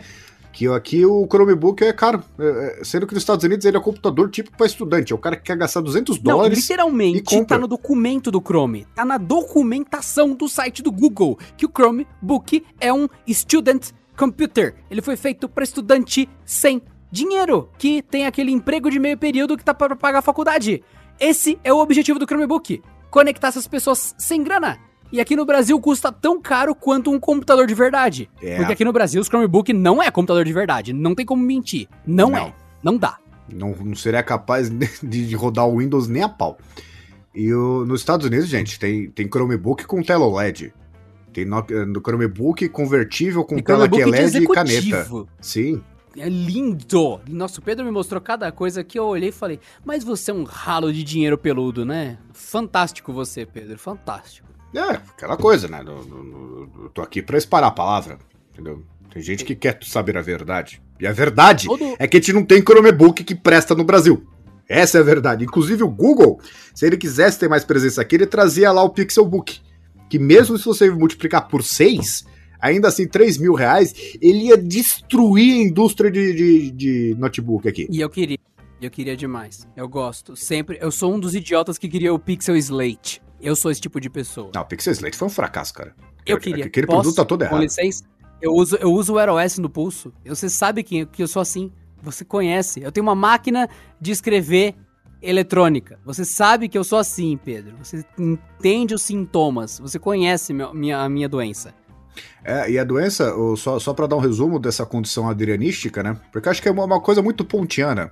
Ele vai lá, eu acho que ele gasta um tempo significativo da vida dele para fazer o, celu- o, o relógio dele é, reproduzir Shrek. Aí ele, faz, ele vai lá, fica todo orgulhoso, manda pra todo mundo. Fala, filha da p. Meu, eu não acredito que ele parou. Deve ter parado num sábado, tá de cueca na casa lá, vendo o Shrek. Aí fala, já sei. Eu vou gastar três horas do meu dia pra colocar no meu relógio. Consegui. e eu sei como é que é. Basicamente. Não, sábados. E, e eu sei como é que é. É que nem a minha, minha esposa outro dia brigou, eu fiquei, que eu fiquei duas. Sério, duas horas arrumando minha mesa. Ela falou, mano, não mudou nada. Eu falei assim: tinha um cabo que eu não queria que aparecesse. E agora eu finalmente consegui fazer com que ele desaparecesse. Que meu cabo HDMI do monitor ele é vermelho. E eu não gosto, porque é tudo preto, dá pra esconder ali atrás. E o vermelho fica, cara, nossa, o cabo vermelho do Pedro ali. Eu fiquei duas horas. Mas foi, não mudou nada. Eu falei, claro que mudou, você tá vendo algum cabo vermelho? Ah, não, mas ele é. Não, não, mano, não tem cabo nenhum agora. Você vai ficando velho, você, assim, você, você fica com menos tempo, mas aí você chega num dia ou de noite, né? Você chega em casa, eu já sei o que eu vou fazer. Eu, eu quero que o meu móvel de TV não apareça um fio. E você fica cinco horas fazendo aquilo. Aqui que muda? Nada. Só que você tem uma sensação de orgulho. Meu, fui eu que consegui. Caramba! eu entendo, eu É? entendo. Nisso chegamos novamente nessa coisa. É, Nós somos esse tipo de pessoa. Nós nos dedicamos a esse nível. Nós somos diferentes. E mesmo assim, nem eu nem o Pedro estamos vendo todo esse amor pelo Google I.O. de 2021. Provavelmente no dia 18, até marquei aqui já com, no calendário do estúdio, que talvez tenha algum lançamento importante. Óbvio que o Pixel novo deve ser lançado, o Pixel 6 ou Pixel 5A, segundo ah, os vazamentos, né? E a gente vai reportar pra vocês para, lógico, a gente não vai ocultar a informação das pessoas, só não vai ser uma informação muito relevante e tal. Por exemplo, alguém sabia que o Google anunciou a segunda geração do Nest Hub com monitoramento de sono? Eu sabia, mas é porque é meu trabalho, né? É, então, aí fica aquele silêncio, o pessoal do podcast que fala assim, com aquele, aquele radar de ambiente que é o SOLI, né? Que é o Low Energy Radar, né? Aí é isso, ele sabe que as pessoas estão andando pelo ambiente e você fala, tá? É uma tecnologia que o Google já tem há um tempo, que ele podia ter colocado na caixinha de som normal, que até no episódio passado do podcast eu e o Pedro falamos que quando alguém entra no ambiente, a caixa de som não percebe. Então você fala, ah, liga o ventilador. Ela deveria entender que ela também desliga do outro lugar, porque você entrou no ambiente. Ou então ela fala com você quando você chegou no ambiente, ou ela troca o alarme do quarto pra cozinha, porque ela sentiu que você andou do quarto pra cozinha. Mas aí, enfim, é uma coisa que não. Agora começou no, no hub de segunda geração, assim. Então, talvez esse tipo de coisa esteja mais ampliado agora no I.O. Lógico que eles vão refalar, o Google I.O. ele refala as coisas recentes. A Apple também faz isso, a Samsung também faz isso, eles recapitulam os lançamentos recentes. Então vão falar disso no I.O., mas não é novidade no I.O. Vai ter o lance do Google Assistente com a, o, o, Memory, que é aquilo que a gente já descreveu, porque isso já está em vazamentos que acharam nos APKs do Google Assistente. Então isso provavelmente vai ser tratado com amplitude no Google I.O., mas novamente não resolve os paus do assistente, não resolve a falta de amor do Google por lançar as coisas no Brasil. Novamente, por isso que talvez você nem tenha ouvido falar do Nest Hub com o Sleep Tracking, porque o Nest Hub você nem vê no Brasil. Você acha para comprar? Acha, que é o, a, o tablet de mesa do Google, com o Google Assistente 24 horas naquele tablet. Mas você não acha, e não tem. Aí você fala, ah, mas os recursos não funcionam em português. Funciona muito, porque olha só, tem só caixinha de som. Ouça. Ok, Google, qual a velocidade da internet? Os sete itens não são compatíveis com essa funcionalidade. Ou seja, ela existe em português, sabe exatamente o que eu pedi, e se eu tivesse com a tela, ela ia fazer o teste de velocidade. Então, você vê, as funções existem, traduzidas e é, suportam no nosso país. E meio que o Google. É, eu vou lançar, mas não é tão importante. Cara, o, Brasil é um país continental. A população do Brasil é expressivamente gigantesca. Ignorar esse mercado é suicídio. Expressivamente Google, ele... gigantesca e é, é. majoritariamente usa Android. Exatamente. E tanto é que o pessoal do mercado de games já falou, não dá pra ignorar o Brasil, porque rende muitos bilhões. Dá muita grana, cara. O Brasil dá muita grana. O brasileiro compra, compra, compra e paga caro e tá acostumado a pagar caro. E o Google, cara, o Google levou dois anos para lançar um Chromecast aqui, quando eu tinha lançado o primeiro. Tipo, ficou 700 e lá vai caramba dias, ignorando o Brasil até que, ai, tá bom, eles não param de importar ilegalmente. Eu vou, eu vou certificar e vender legalmente lá. Cara, que babaca. Que babaca, Google. Mas tudo, você prefere vender em alguns países da Europa que tem 50 habitantes, isso é uma piada. Mas não, no Brasil que tem gente pra cacete. Não, não vou vender lá não. Eles gostam de pagar, mas eu não gosto de dinheiro. Eu odeio dinheiro. Google deve ser assim. E também no Google I.O. vai ter o um lançamento provável dos Pixel Buds A. E daí? A gente não viu nem o Buds original, nunca chegou para cá. Quem chegou, quem pegou na mão foi gente que nem o Pedro, que trabalha com isso, olhou, cheirou e falou: ah, legal. Mas o brasileiro médio que compra na loja, que vai, acessa o site, ela vai lá no Magazine Luiza, quero comprar fones. Vai ter. Porque o Google não liga. Aí você vai falar, quer saber, vou comprar um JBL. E é assim que o Google perde dinheiro. E daí a gente fica naquela, legal, mas o Google não devia ser o maior provider de tecnologia? A gente não tá na mão do Google 24 horas por dia por causa do Android, por causa do Chrome, que é o navegador, entre aspas, padrão do planeta Terra? É, mas ele fica nessa relação de eu ligo pro Brasil, mas nem tanto. Cara, isso é muito frustrante. E nesse clima de frustração que é a realidade, um monte de fanboy vai falar, né, você quer absurdo. Cara, desminta. Não dá porque é a realidade. Você pode ignorar, mas não vai deixar de ser real. Então, cara, esse, nesse clima de um pouco amargo, de o Brasil não é nem um pouco prioridade, apesar de ser um mercado gigantesco do Google, que estamos aqui na expectativa do Google I.O. de 2021 e ver o que aparece. E o que, que, você acha disso, Pedro? Antes de eu deixar o grande anúncio pro final, porque eu mesmo não acredito nele. Eu acho que eu, que eu na verdade, eu vou, eu vou só é, esperar o evento acabar e, e, e ver o resumo, porque. Olha, é, como é que pode ser? Tem eventos que o cara ele consegue te prender o tempo todo, ele consegue falar de recurso, ele consegue demonstrar o produto. Só que o Google I.O. parece assim, é, é, o último que eu assisti foi o do lançamento do Pixel Buds, né? É, é meio que o Google dando tapinha nas próprias costas e se con congratulando por recursos que ele já tem, né? Então, é, eu não sei se eu tô, tô numa expectativa tão grande assim. E uma coisa que você falou sobre, ah, não, porque vocês estão criticando, metendo pau. Gente, a gente mete pau em absolutamente tudo. Eu sou usuário de Android, não pretendo mudar pro iPhone de forma nenhuma, o Adriano também. E a gente gosta do Android, tanto que a gente usa. E nós poderíamos perfeitamente comprar iPhone. Não, não necessariamente os Pro, né, Adriano? Porque tem uma questão de padrão de vida aí. Mas a gente É, a poderia gente ia comprar. parcelar em 25 vezes, mas É. é comprar, né? Ué, o SE 2020 lá, tá, beleza, dá, dá pra encarar em 24 vezes ali. No... dá 100 reais por mês, né? Eu, só que a gente não pretende fazer isso porque a gente gosta do Android. O que não significa que é um problema. Por exemplo, o Adriano, ele tem um carro que é uma absoluta porcaria. Carro dele, o motor, quando você coloca álcool, ele fica mais potente, mas o carro fica mais esquisito. É, tem uma, uma cola ali, uma, uma, uma camada O que você. carro é feito com cola. Ele não tem um É, parafuso. Cola de pistola. dentro. Você já, já viu no vidro, cara, que tem aquela parte preta ali que é pra, pra isolar a água?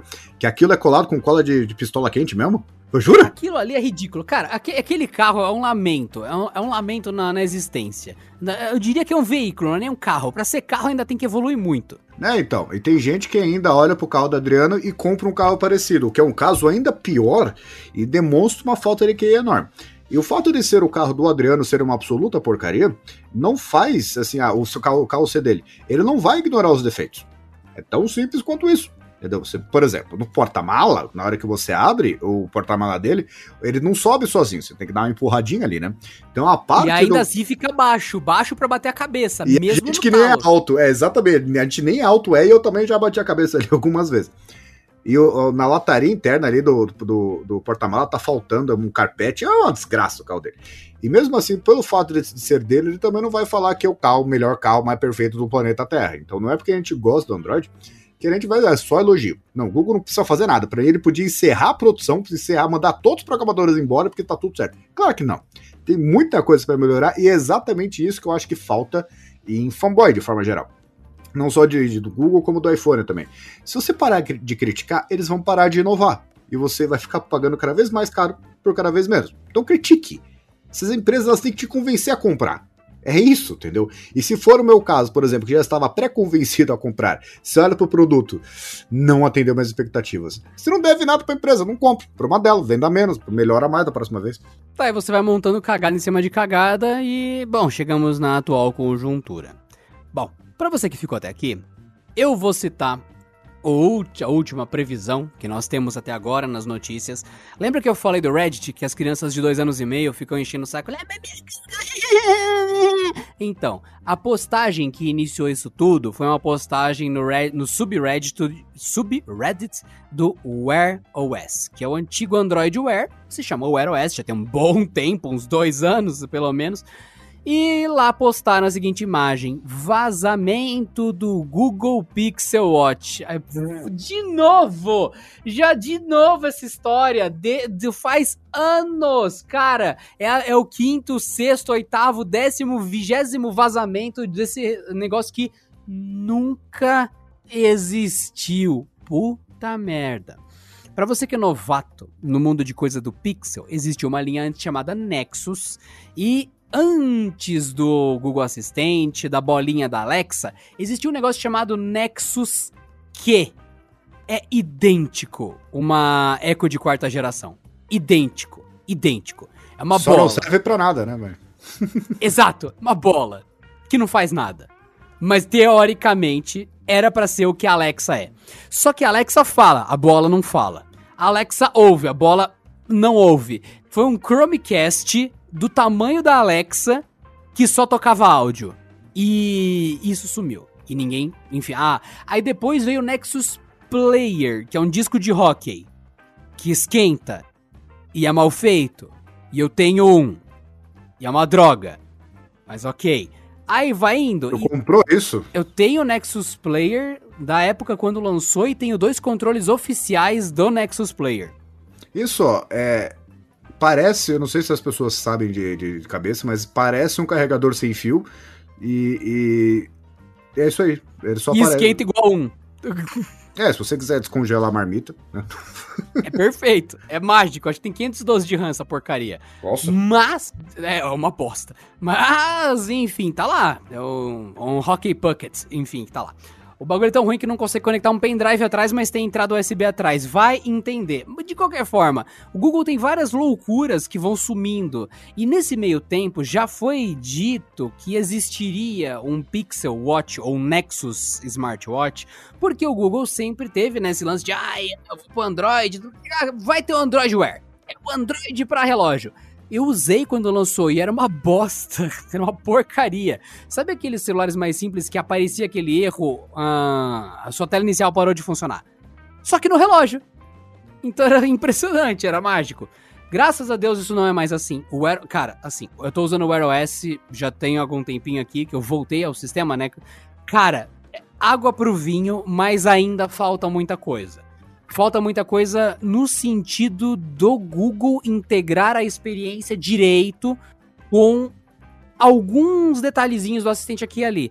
Mas, cara, é surpreendente a gestão de bateria. Pra você ter uma ideia, eu descobri hoje que o Wear OS tá fazendo uma coisa que o Android Wear fazia quando travava.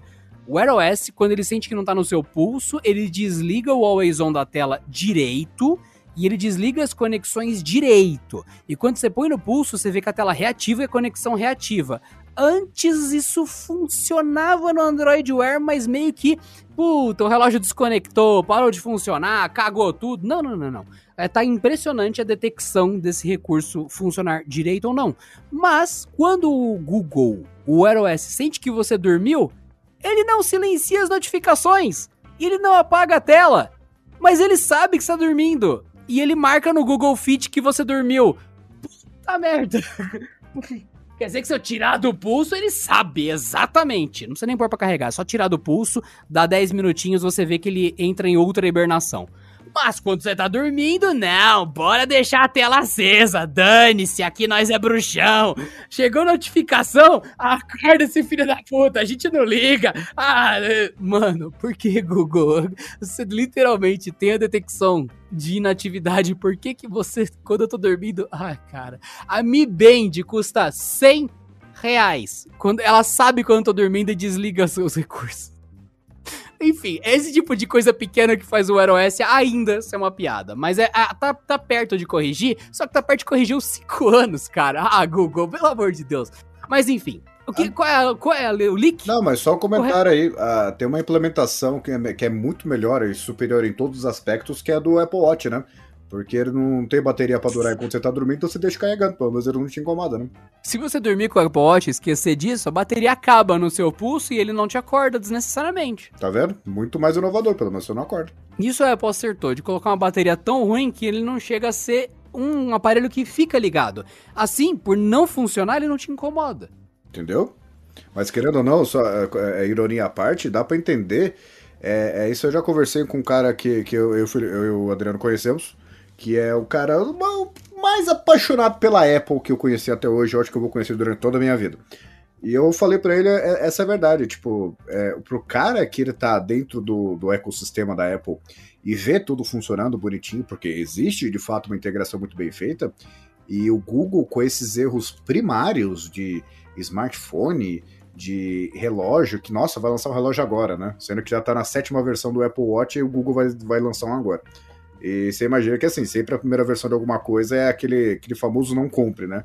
Deixa os caras comprar, corrigir os erros e compra a segunda com tudo corrigido, né? Então dá pra entender o cara que ele não tá disposto a mudar de plataforma, porque são erros muito básicos. E o cara que tá acostumado com isso funcionando no, no iPhone, ele vai chegar a ter essa dor de cabeça pagando caro, porque os produtos do Google são caros. Então ter uma experiência inferior não, não faz muito sentido. Pô, meu relógio, pra ter o Air OS, ele, tá, ele foi importado, ele custou um pau e duzentos, e eu vou pagar em seis vezes ainda. Cara, ele o preço cheio é 1.800. Eu fui ver que a fabricante, teoricamente, tem venda oficial no Brasil. A versão anterior, para quem vai comprar no Brasil sem importar, tá 3 mil. Cara, eu prefiro nem comentar. Eu, eu, prefiro não comentar. Eu sei que é importante você não paga imposto, é importabando, que é descaminho de mercadoria. Tem um monte de semi-ilegalidades e tal. Então eu sei que o preço não é 1.200. Cinzenta, é. é, o preço não é 1.200. Ele 1.800 seria o preço normal. Por aqui estaria 3 mil legalizado. Então, cara, é uma barreira de entrada grande. Comprou é, Apple Watch. Watch. daí a questão é, o Apple Watch tem 200 mAh de bateria, o relógio que eu tô usando, ele é pequeno no pulso e tem 600, daí você fala, cara, olha, a, a, o Google podia vencer de braçada nesse momento, mas não, cara, não. Eu prefiro deixar os produtos incompletos da Apple aí e tudo mais e tal. E, cara, de verdade, o Apple Watch dá um pau, mas dá um pau em qualquer relógio em integração com as coisas. Ele funciona. É bizarro como funciona. Tudo bem que a bateria é ridícula, mas funciona. Eu prefiro bateria normal e que funcione. Por isso eu tenho esperança, por isso no Google é aquele cara desacreditado. Mas, finalizando então tudo que eu disse de rant de pixel. Teoricamente, nesse Google I.O., segundo os vazamentos e os leakers profissionais e os twitteiros que licam coisas, que vazam coisas, teremos o Google Pixel Watch. Supostamente, né? Supostamente. De novo, vigésima vez que fazem essa promessa. Agora se chama Google Pixel Watch. Teoricamente tem imagem. Teoricamente você acha essa notícia no Canaltech. Eu duvido. Duvido. E se funcionar, se existir, a bateria vai ser uma merda. É simples. Para mim é muito claro porque. Mas é claro? Claro, se a, se a, Apple faz uma bateria merda, o Google vai fazer também. É a mesma, mesma lógica do Pixel. Lógico, porque o design do, do Pixel Watch vai ser a prioridade. O Google é esse tipo de empresa que o design é mais importante que a funcionalidade. O relógio que eu tô usando é um TicWatch Pro 3. Vai ter vídeo, já deve ter vídeo no Canaltech, no youtube.com.br Canaltech, quando você tá ouvindo esse episódio. Cara, tem uma engenharia bizonha para a bateria durar 3 dias. 3, 3 dias, 3, 1, 2, 3 dias. O normal de um relógio decente é durar 15 dias, uhum. 7 dias. E relógio bom, bruto mesmo, dura um mês a bateria. Isso a gente tá falando de relógio com funções conectadas, tá? A gente sabe que um relógio de verdade dura 10 anos. Né? Alguns nem precisa trocar bateria, inclusive. A série Solar da Casio não, não troca bateria se você seguir as regras, né? Que tem que tomar X de sol a cada X meses, enfim. Cara, é, a gente tá falando, brigando por três dias de bateria num relógio.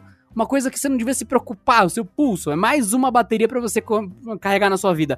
Um fone de ouvido dura sete dias da Sony. Um relógio dura no máximo 3 e precisa de uma tela secundária, processador otimizado Snapdragon 4100, um monte disso aquilo, um monte de tererê tererê para funcionar uma bateria gigante, além disso tudo para suportar.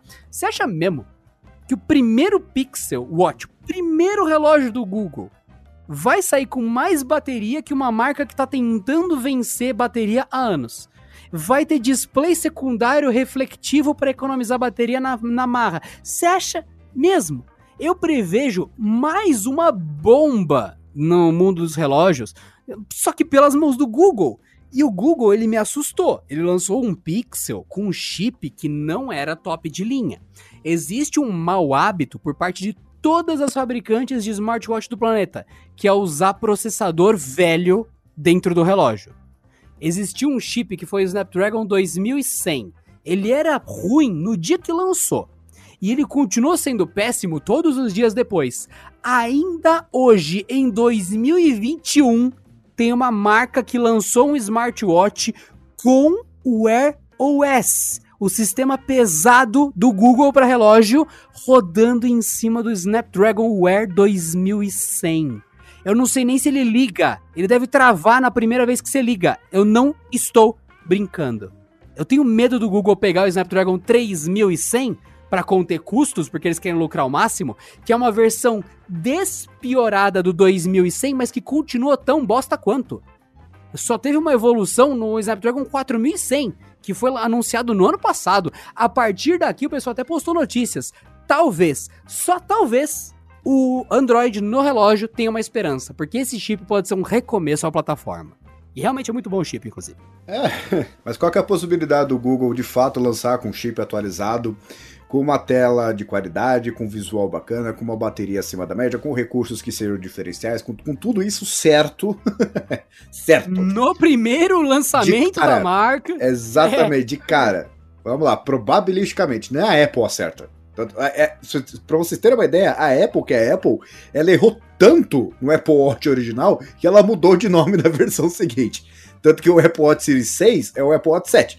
Porque o primeiro Apple Watch, que era só Apple Watch, ele é tão zoado que a Apple mudou o nome depois. Não sei se as pessoas lembram disso.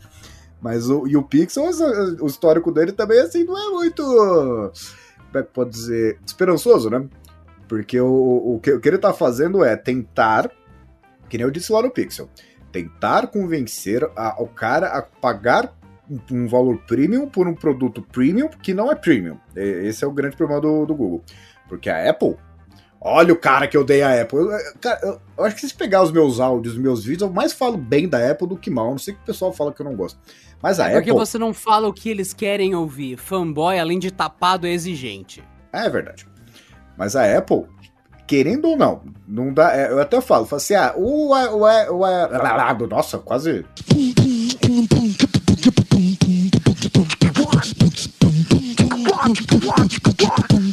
O Apple, o Apple Watch não.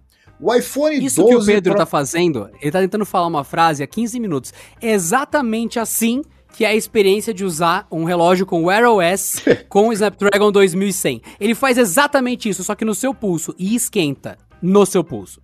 É, agora sei, é deu, deu um reset aqui no meu cérebro. O iPhone 12 Pro Max de 512 GB, que chegou lá, meu Deus, custa 14 mil reais. Olha, é, querendo ou não, não do, que ele já desvalorizou bastante, tá por 9.500 reais, uma coisa assim. Só que você tem uma experiência, a melhor experiência que a Apple pode oferecer. Ela não cortou nada. Ela não tem esse negócio, ah, não, mas é caro. É caro, mas é bom. Você vai ver um MacBook ruim? Não existe. Então, assim, se você tá cobrando um valor premium que as pessoas estão dispostas a pagar, beleza, só que entrega um negócio premium. Que não é o que o Google faz. É, é, é esse é o ponto todo da história. Ah, quer, quer cobrar mil dólares na versão de entrada do próximo Pixel? Cobra. Só que, bicho, 16 GB, 512 1 TB de, de HD, é, é, de, de SSD, com memória, com tela Super AMOLED exclusiva, com sei o que, com proteção Gorilla Victus, né? E com 280 milhões de hertz, beleza, entrega o máximo possível. Agora você tá cobrando caro para não entregar nada? Porque assim, uma coisa que eu digo, se o mesmo que o Google acerte tudo nesse Pixel Watch, que eu duvido, já deixo muito claro que eu duvido, ele vai lançar para mim um relógio intermediário. Bem aquela coisinha de, ah, não, ah, que legal, primeiro relógio e tal, que não sei o que, com os benefícios, chip pré-top de linha, que não sei o que, com recurso, blá, blá, blá, e faltando alguma coisinha. Que não vai ser concorrente do Apple Watch. Só que, podem apostar, ele vai cobrar muito caro, um valor muito próximo, se não maior, do que o Apple Watch de entrada ou o Apple Watch SE e tal. E as pessoas vão olhar, legal, parabéns. E vai comprar qualquer outra marca. Exatamente. E, cara, então é com muita descrença que desde já eu. Mas você tem esperança, fala aí. Eu, eu você, uso... não, você, não, fica um pouco esperançoso de caramba, vai que eles acertam? Você não fica? Você que é o cara dos relógios? Então, sinceramente, como cara dos relógios, eu fico apreensivo desse relógio ser um fiasco a ponto de espantar as pessoas ainda mais da marca. Mas ao mesmo tempo, eu sei que o Google não tem força nos produtos Google. Hoje, quando você entra no Reddit do iOS, você vê que a Fossil é líder fácil, vastamente, entre as fabricantes com o iOS. E ela tá, tipo, na quinta iteração dos Fossil com o iOS e bombando de vendas e tal. Você vê muita gente usando Fossil. E no Brasil o pessoal não faz nem ideia do que é fóssil. Eu vejo a Casio entrando agora no Wear OS com o novo G-Shock, usando o chip defasado, usando o Snapdragon 3100, sendo que o Snapdragon 4100 está disponível há um ano já no mercado. Burra. Desculpa, Casio, foi uma decisão burra. Você tem os melhores relógios normais. Péssima decisão, porque a Mobvoi com o Stick Watch, que é uma marca super underdog, lançou com 4100 há seis meses! Meses! Atrás. E você está lançando hoje com 3.100. Cássio, decisão burra de mercado total.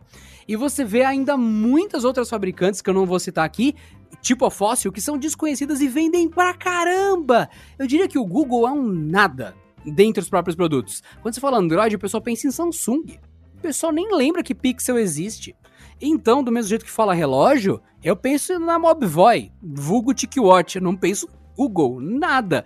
E naturalmente vai acontecer isso com esse Pixel Watch. Vai ser mais uma opção que não vai ter força no mercado, o que é talvez bom, porque se o Google fizer uma cagada, não vai ser tipo, não comprem isso, olha que lixo. Eu não tenho nenhuma esperança nele, até porque eu não compraria um Pixel provavelmente, porque os fanboys de Pixel vão ficar loucos, mas tudo que eu vejo em todo Pixel, outra fabricante faz melhor e mais barato. Síndrome da Xiaomi. É, e o Google ele abre margem para isso, né? Porque se ele tivesse, sei lá, continuado no caminho do Nexus, né? Porque o, o, o, Nexus, ele, eu acho que era muito mais famoso do que o Pixel. Tem muita gente que quando a gente fala Pixel não saberia o que, que é. Que é uma marca que o Google já tá na quinta geração. E muito pouca gente conhece. Não é porque não, nunca foi lançado no Brasil. Mas o, o, o Google, é, de vez em quando, eu acho que ele experimenta demais, entendeu? Ele quer. É, é, é um paradoxo que a gente já conversou sobre a Samsung. Da Samsung não, sobre a LG. Que eles experimentam na linha principal deles. Eles não.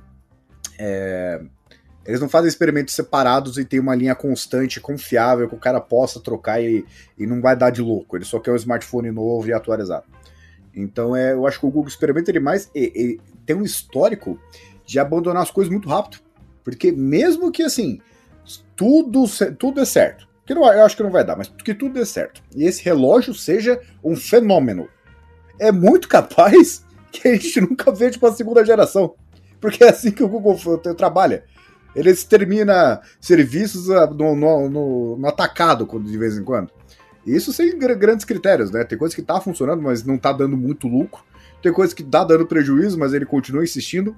Ah, mas a empresa não faz isso. O YouTube não dá dinheiro pro Google até hoje, tá? Não sei se as pessoas sabem disso, mas ele vai lá e insiste com o negócio. Então não tem um padrão, uma regra específica, oficial para tudo, né? Então é, eu acho que se eles acertarem, vai começar depois o processo de Samsungização, que é vai lançar versões mais básicas, só que não tão, não tão mais baratas assim.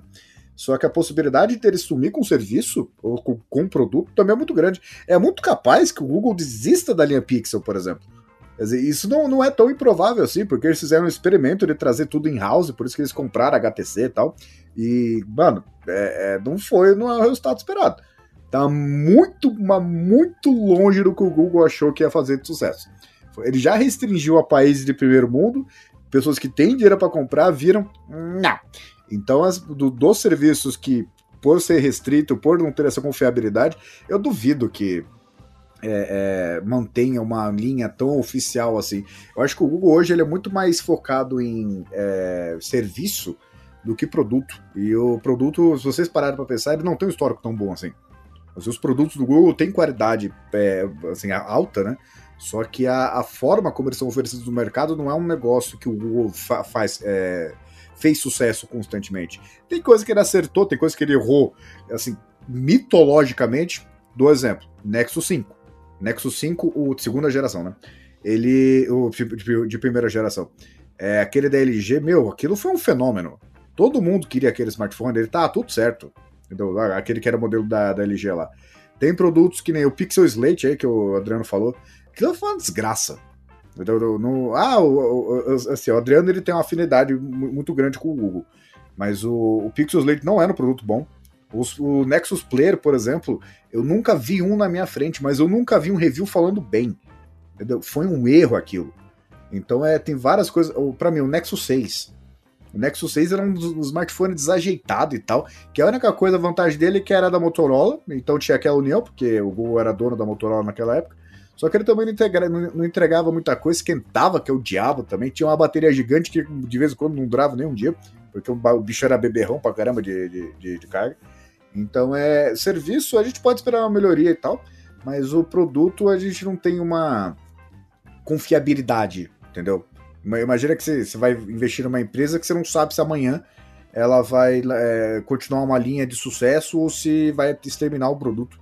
Não tem essa as pessoas não têm essa conexão com o Google. Google, aliás, na grande, no imaginário da grande maioria das pessoas, Google é só o buscador do Google, porque eles não têm essa, meu, que é um ecossistema completo e tal.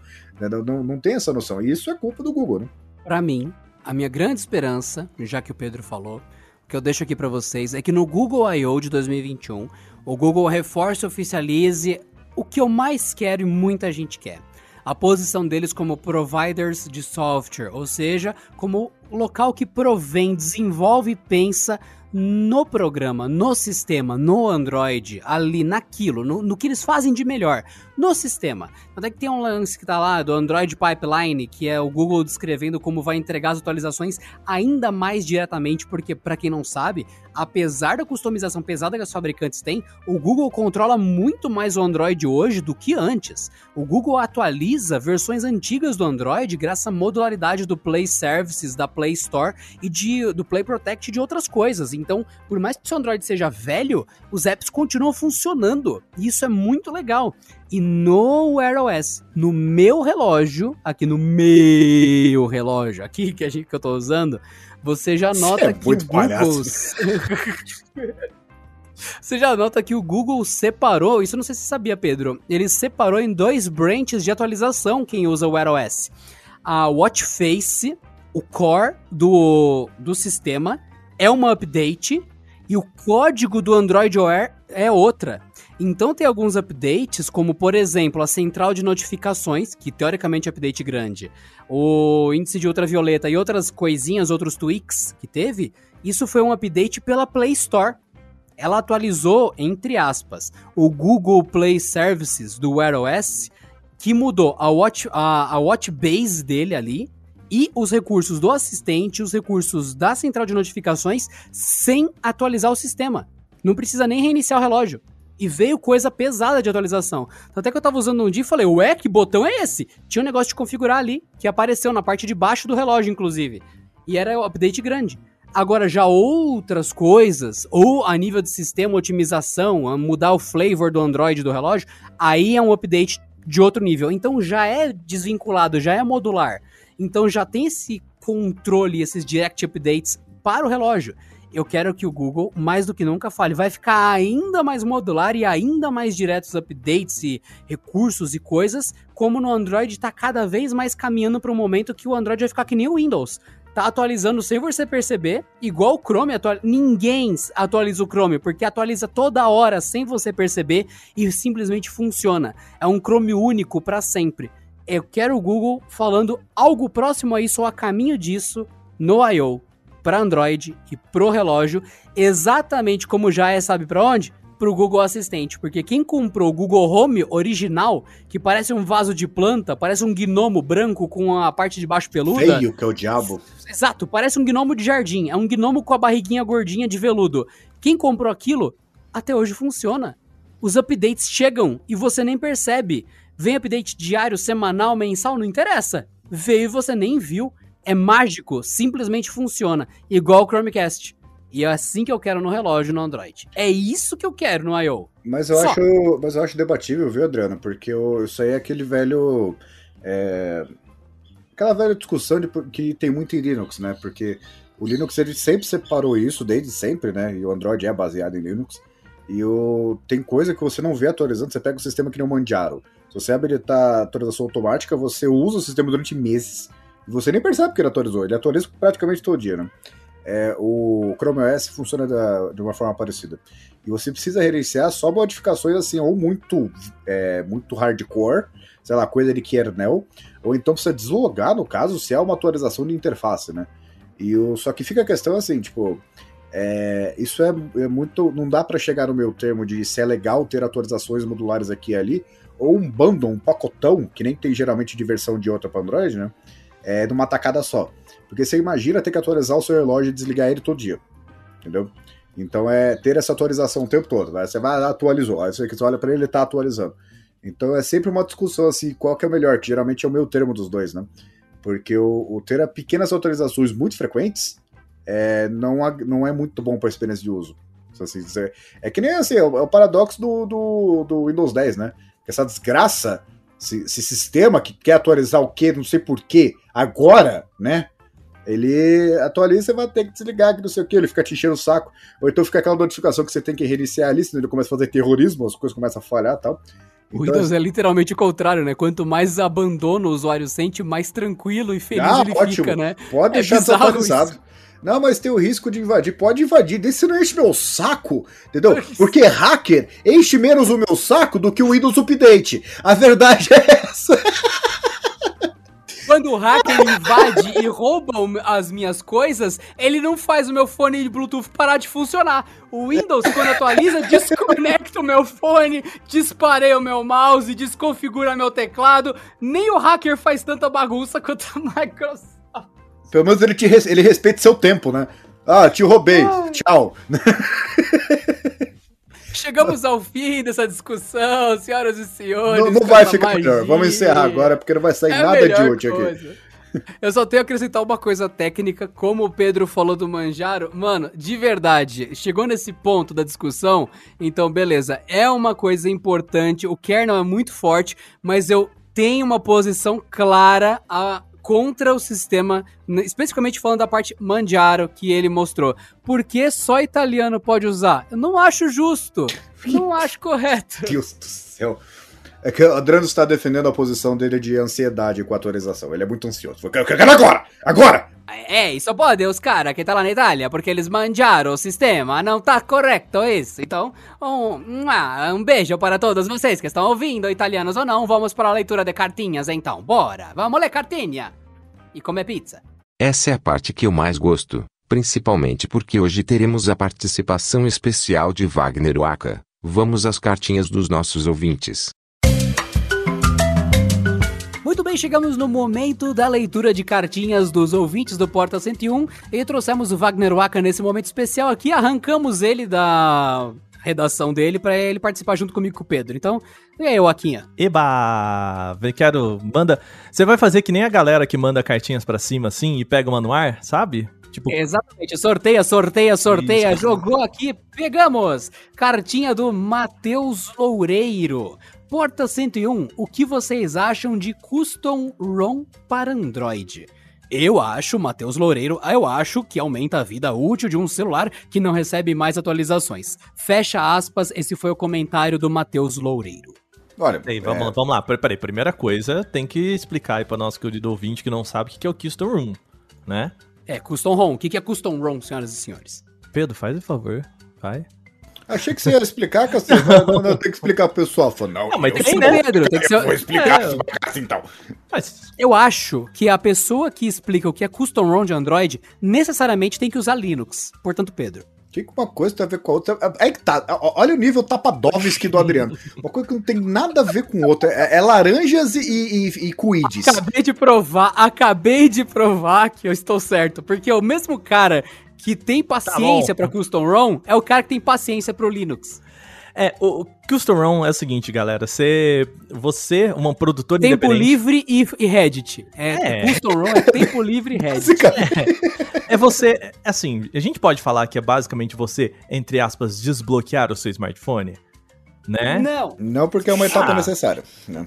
É, porque assim, o, a ideia do Custom ROM é você pegar um modelo do Android ou, enfim, né, do sistema operacional e você é, que outra pessoa fez ou que você mesmo fez, enfim, aí você que se você manja disso e colocar no seu smartphone. Basicamente, é, da forma básica é isso, certo? Sim, Certo, é. você, você trocar o sistema, entre aspas, né? Chegou o seu computador com Linux, você instalou Windows pra você usar e jogar. Bom, é a mesma coisa pro Android. Você chega com uma Exatamente. versão obsoleta, um Android 7, e daí a comunidade desenvolveu um port do Android 11 pro seu celular, você vai instala a imagem por cima, e isso tem um monte de consequências, porque não é tão simples quanto colocar um pendrive. Você tem que dar algumas linhas de comando, tem que saber onde você está fazendo, tem que saber quais arquivos colocar para o sistema ler instalar as coisas certinho, tem vários detalhes. E dependendo do que você fizer, coisas param de funcionar, Netflix para de funcionar, aplicativo de banco para de funcionar, e você tem que saber como consertar, porque por padrão, quebra o sistema quando você faz isso. Você tem que ir lá e desquebrar. Porque a pessoa fala, ah, não, mentira, eu uso custom ROM com banco.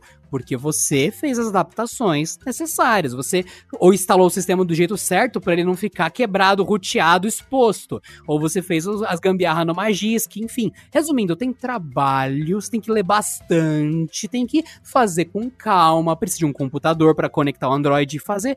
Basicamente, você vira 1% do hackerman. 1%, porque na real, algum hackerman de verdade criou o procedimento. Você só tá usando o que o hackerman te explicou, ele te deu os, os passos. Você não é hacker. O hacker fez as coisas, você é só usuário. Não, é, é só pra deixar. Assim, o, é que a gente não respondeu a pergunta dele ainda, né? Mas o. o assim, a, a Custom Room, é, eu entendo o argumento do cara, porque, por exemplo, tem um monte, de, um monte de gente que tá usando computador com Linux, que já não tem suporte. É, não aguenta o Windows 10, né? E de fato dá uma sobrevida. Assim como tecnicamente dá uma sobrevida no smartphone. É, tem esse ponto de é, você precisa desbloquear o bootloader lá, fazer alguns procedimentos mais diferentinhos, né? Dependendo da, da marca. E eu entendo o, o assim, o, a pergunta dele por. Ah, será que vale a pena é, fazer uma custom ROM porque aí tem as versões mais novas do Android e tal, que aí meio que viola a lógica comercial de empresa lançar e esquecer o smartphone, né? Como acontece com muita empresa por aí. Só que a gente tem que entender que isso tem um certo limite, porque até, até uma certa margem faz sentido, especialmente se você pega uma, uma build stable, né? Que tem a. O Adriano falou de ter alguns sistemas quebrados, é porque tem gente que dá de louco. O cara pega lá na fase, na fase alpha 1 e coloca, não, tem que funcionar tudo perfeitamente. Se você pega uma, uma ROM mais estável, beleza, você consegue ali é, usar o sistema como se fosse original. Fica mais rápido porque, em teoria, não tem as porcarias que os fabricantes colocam, né? E a, a, a, as, as, versões mais estáveis você consegue usar aplicativo de banco, etc. Só que a gente tem que entender que tem um limite para isso, né? Porque você pega, por exemplo, um, um, que diferença faz pegar uma custom ROM de um Android 12, que vai ser lançado já já, e colocar no Galaxy J1? Não tem tanto benefício assim. Vai ficar lento porque não foi, não foi projetado para aguentar isso. A câmera vai ser a mesma, a bateria vai ser a mesma, e aquela coisa toda. Mas sim, é, eu acho que a partir do momento que a fabricante pelo menos garantisse três flavors né, de Android, aí eu falo em inglês, né? Tomei até bronco por isso hoje. E, e, garantisse num tempo razoável, porque tem empresa que. Assim, isso já aconteceu. Eu não vou falar a marca, mas atualizou agora, em março, para Android 10. Poxa, parabéns, hein? Nossa senhora, você, não tem, você não tem lido notícias, né? E o, o assim, garantisse umas três atualizações em um tempo razoável, eu acho que já estaria ok. Só que é o jeito de se revoltar com o sistema. Você sabe que o Pedrinho gosta disso, né? Não, isso aqui vai continuar atualizado, sobrevivendo com o Android, beleza.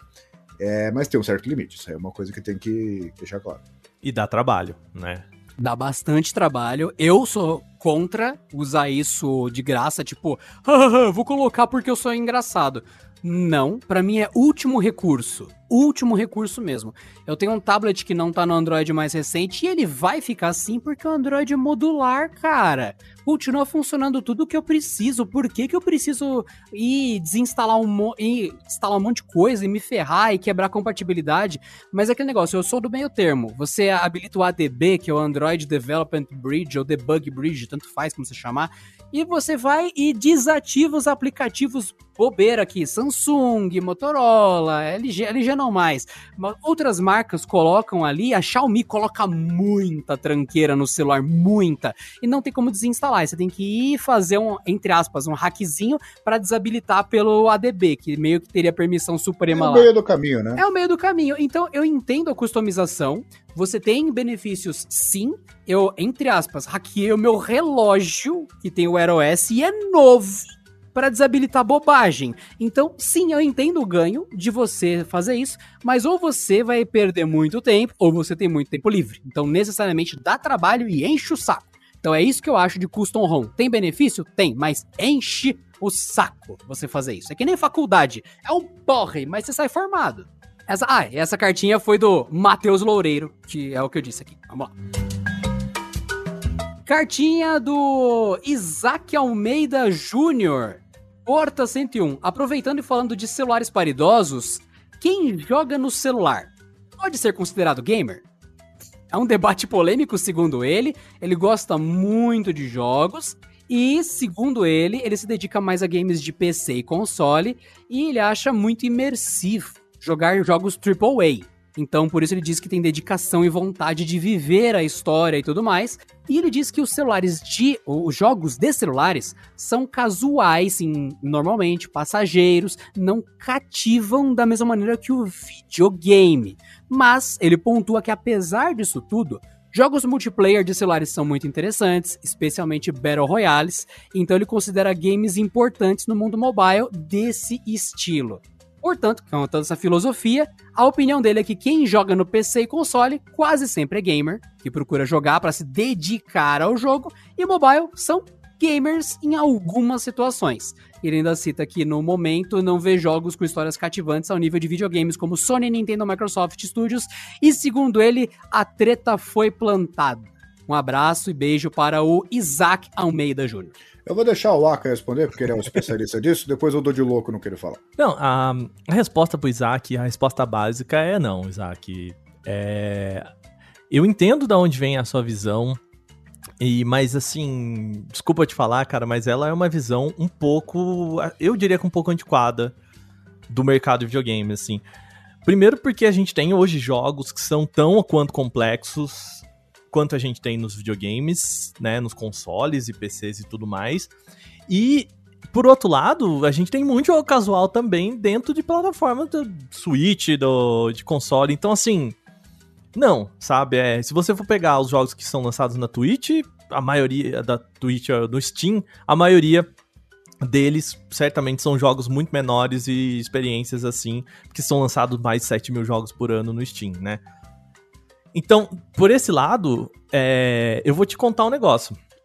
A minha querida mãe, ela é, ela é viciada em Candy Crush. E minha mãe joga muito mais videogame que eu, mas muito mais videogame que eu, pelo Candy Crush e tudo mais. Eu não posso, como que eu não posso dizer que minha mãe ela é mais gamer que eu, que ela investe mais tempo, ela investe mais dinheiro, ela investe muito mais do que eu né, nessa indústria, sabe?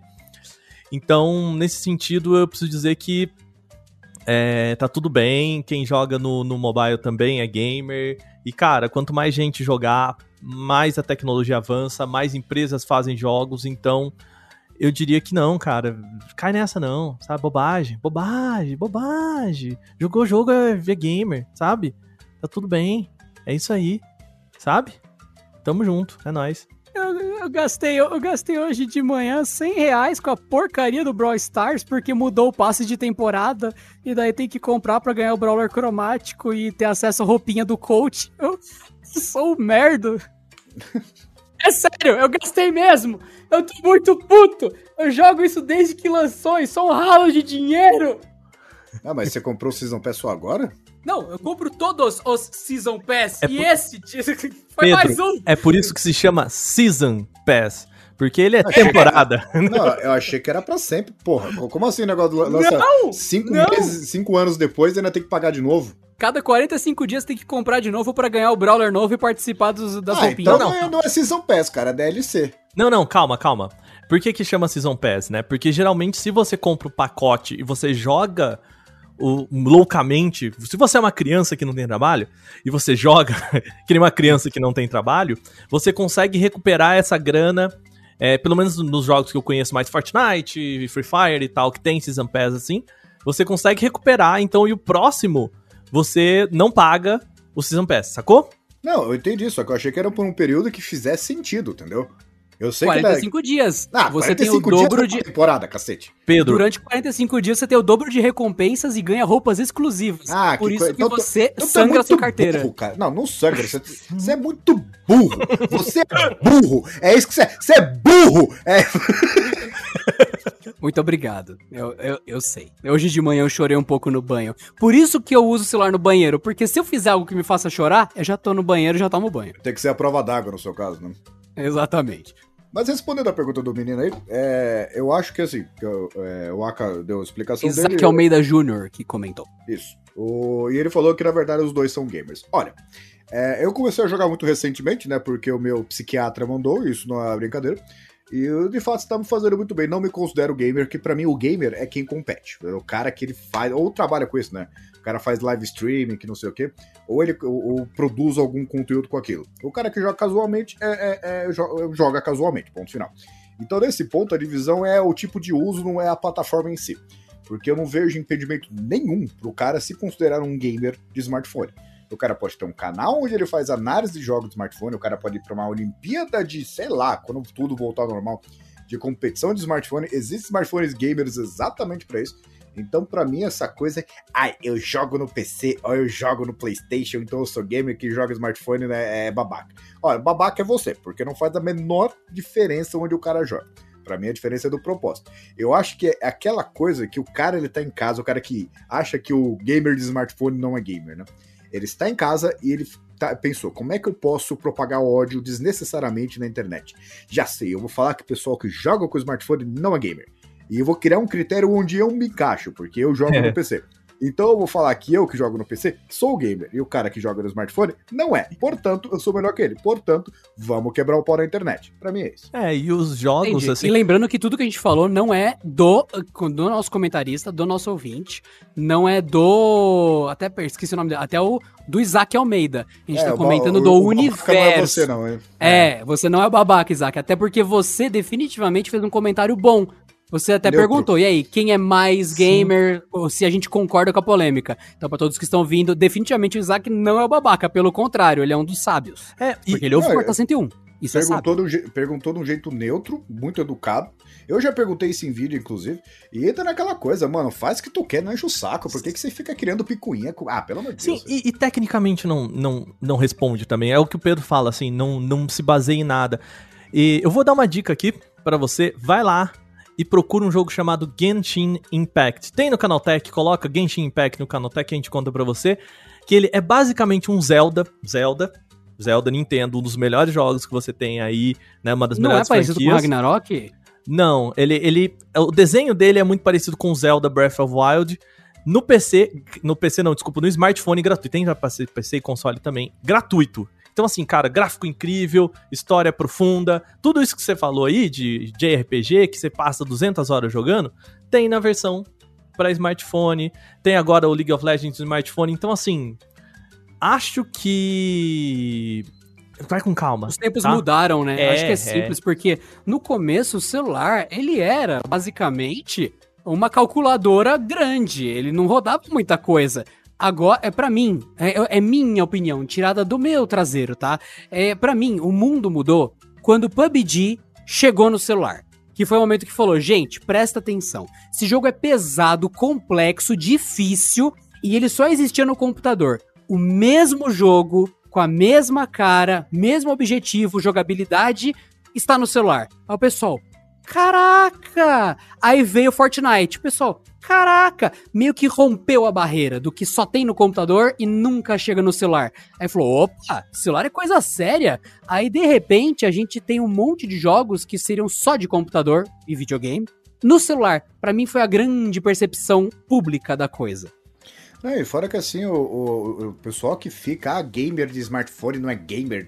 Eu, eu acho uma bobagem, porque assim, o melhor jogo, sem a menor disputa, sem a menor discussão de todos os tempos, que é Final Fantasy VII, tem uma versão para smartphone que você pode baixar, inclusive custa uma pequena fortuna, que eu tô vendo aqui, é R$ 59,90. É, E a Square, a Square você- é péssima pra cobrar jogo em, Não, em- é, em ela, mobile. ela mete, é péssima. ela mete umas oito facas, né? Fala assim, ah, aquelas facaguinhos no cara, Tem- porque tudo dela é caro. Tem um Vocês jogo. sabem que Roller Coaster Tycoon tem tipo 30 anos o jogo, é todo pixelado, o Chris Sawyer ainda fazia jogo e ele custa tipo 20 reais pra Android, né? Vocês sabem disso, né? Não, eu sei, só, sei, só que meu argumento é, esse é um jogo de console do Playstation 1 lá de 90 e, hum, sei lá. É da É mesma porque época, é da mesma época que o Roller Coaster. Puta que droga. Né, é da época que Pedro era menininho, ele ainda tinha alguma paciência e fé na humanidade, faz muito tempo. E o, o fato de ter jogado no PC, fala, ah, então eu era gamer naquela época, mas se eu comprar e jogar no smartphone, eu deixei de ser gamer, porque o jogo é o mesmo. E tem GTA, inclusive, que eu tô vendo aqui. Puta, é San verdade, tem Tem GTA o Vice 3 City, inteiro. tem o, Chi- o Chinatown Wars. Meu, que bobagem de discussão é essa? É o mesmo jogo. Não, inclusive, assim como acontece nos consoles no PC, a indústria de celular, de smartphone, hoje quem tá puxando a galera, porque é, a gente já chegou meio que, que no limite aí de outros acessórios, o que tá puxando a indústria de smartphone pra fazer uns chip maluco, uns acessórios maluco, é a indústria de games, né? Você pega uns, uns, os smartphones mais potentes, não sei o que lá e tal, é que é pra rodar uns jogos que nem existem ainda, né? É, e assim como acontece no PC, assim como acontece num monte de, de, de setores. Então, é, é muito igual, cara. Não- acho que não faz sentido, não, de, de, da gente querer dividir só porque o tipo de, de consumo ou o tipo de jogo que tá inserido naquele contexto não é igual ao que você gostaria, sabe? E dá uma chance, dá uma chance, assim, para alguns aplicativos, alguns jogos no smartphone, que você vai ver que são, tem coisas muito, muito, muito legais. E vou te contar um negócio: mais barato do que pagar 300 reais num joguinho de PlayStation 4. Fica a dica. É, é, é, o que eu falei, é a teoria de gente que quer arranjar treta na internet para se sentir superior. É a coisa mais idiota possível, é que nem, ah, o cara aqui ele mora sozinho, ele, ele, ele mora sozinho porque ele tem casa própria ou ele mora sozinho porque ele mora de aluguel? Como você, é que nem no, no condomínio aqui, já teve discussão de que o cara que mora de aluguel, ele teria menos direito do que o cara que tem a própria, o próprio apartamento aqui.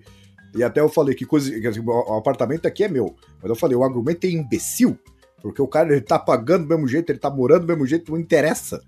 Ele tem o mesmo direito momento que, ele mundo. se muda, A partir do momento que ele se mudar pra Romênia, a gente conversa. Enquanto ele estiver pagando o aluguel, cala a boca. Respeita é, os caras, é, né? É, sim, o ser humano adora isso, né? Cria uma picuinha idiota baseada em nada para tentar fingir que é superior em alguma coisa absolutamente irrelevante.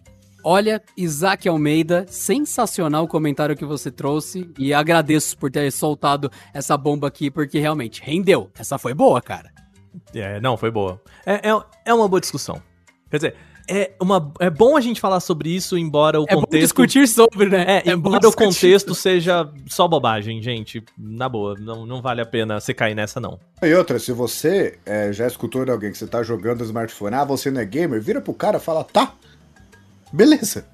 Posso continuar jogando? Ah, inferno. E essas foram as cartinhas de hoje. Tem mais aqui. E no final de cada episódio do Porta 101, a gente sempre tá colocando. Estamos lendo 100% das cartinhas que vocês mandam. É lógico, ah, não vi a minha. Você perdeu o episódio ou vai sair no próximo. Então, não perca nenhum episódio que no final de todos a gente tá fazendo as cartinhas. E a gente tá de propósito deixando mais pros outros pra não ficar uma hora de cartinha em todos. Então, Pode mandar, estamos lendo todos. É só você entrar no YouTube e colocar Porta 101 no seu comentário que aparece pra gente na busca aqui e a gente dá um marcadinho toda vez que a gente lê e grava um episódio. Então, até a próxima. Tchau! Cara, eu nunca imaginei o nome Manjaro dito em italiano. É que sempre foi Manjaro. Acho que nem italiano. Não, enfim. É, sempre foi, Pedro. Você eu que não sei eu... o que, que é Manjaro. Cipolla é de onde? Cipolla é de onde? Cipolla é de... da, da Itália. Seu burro! Seu burro!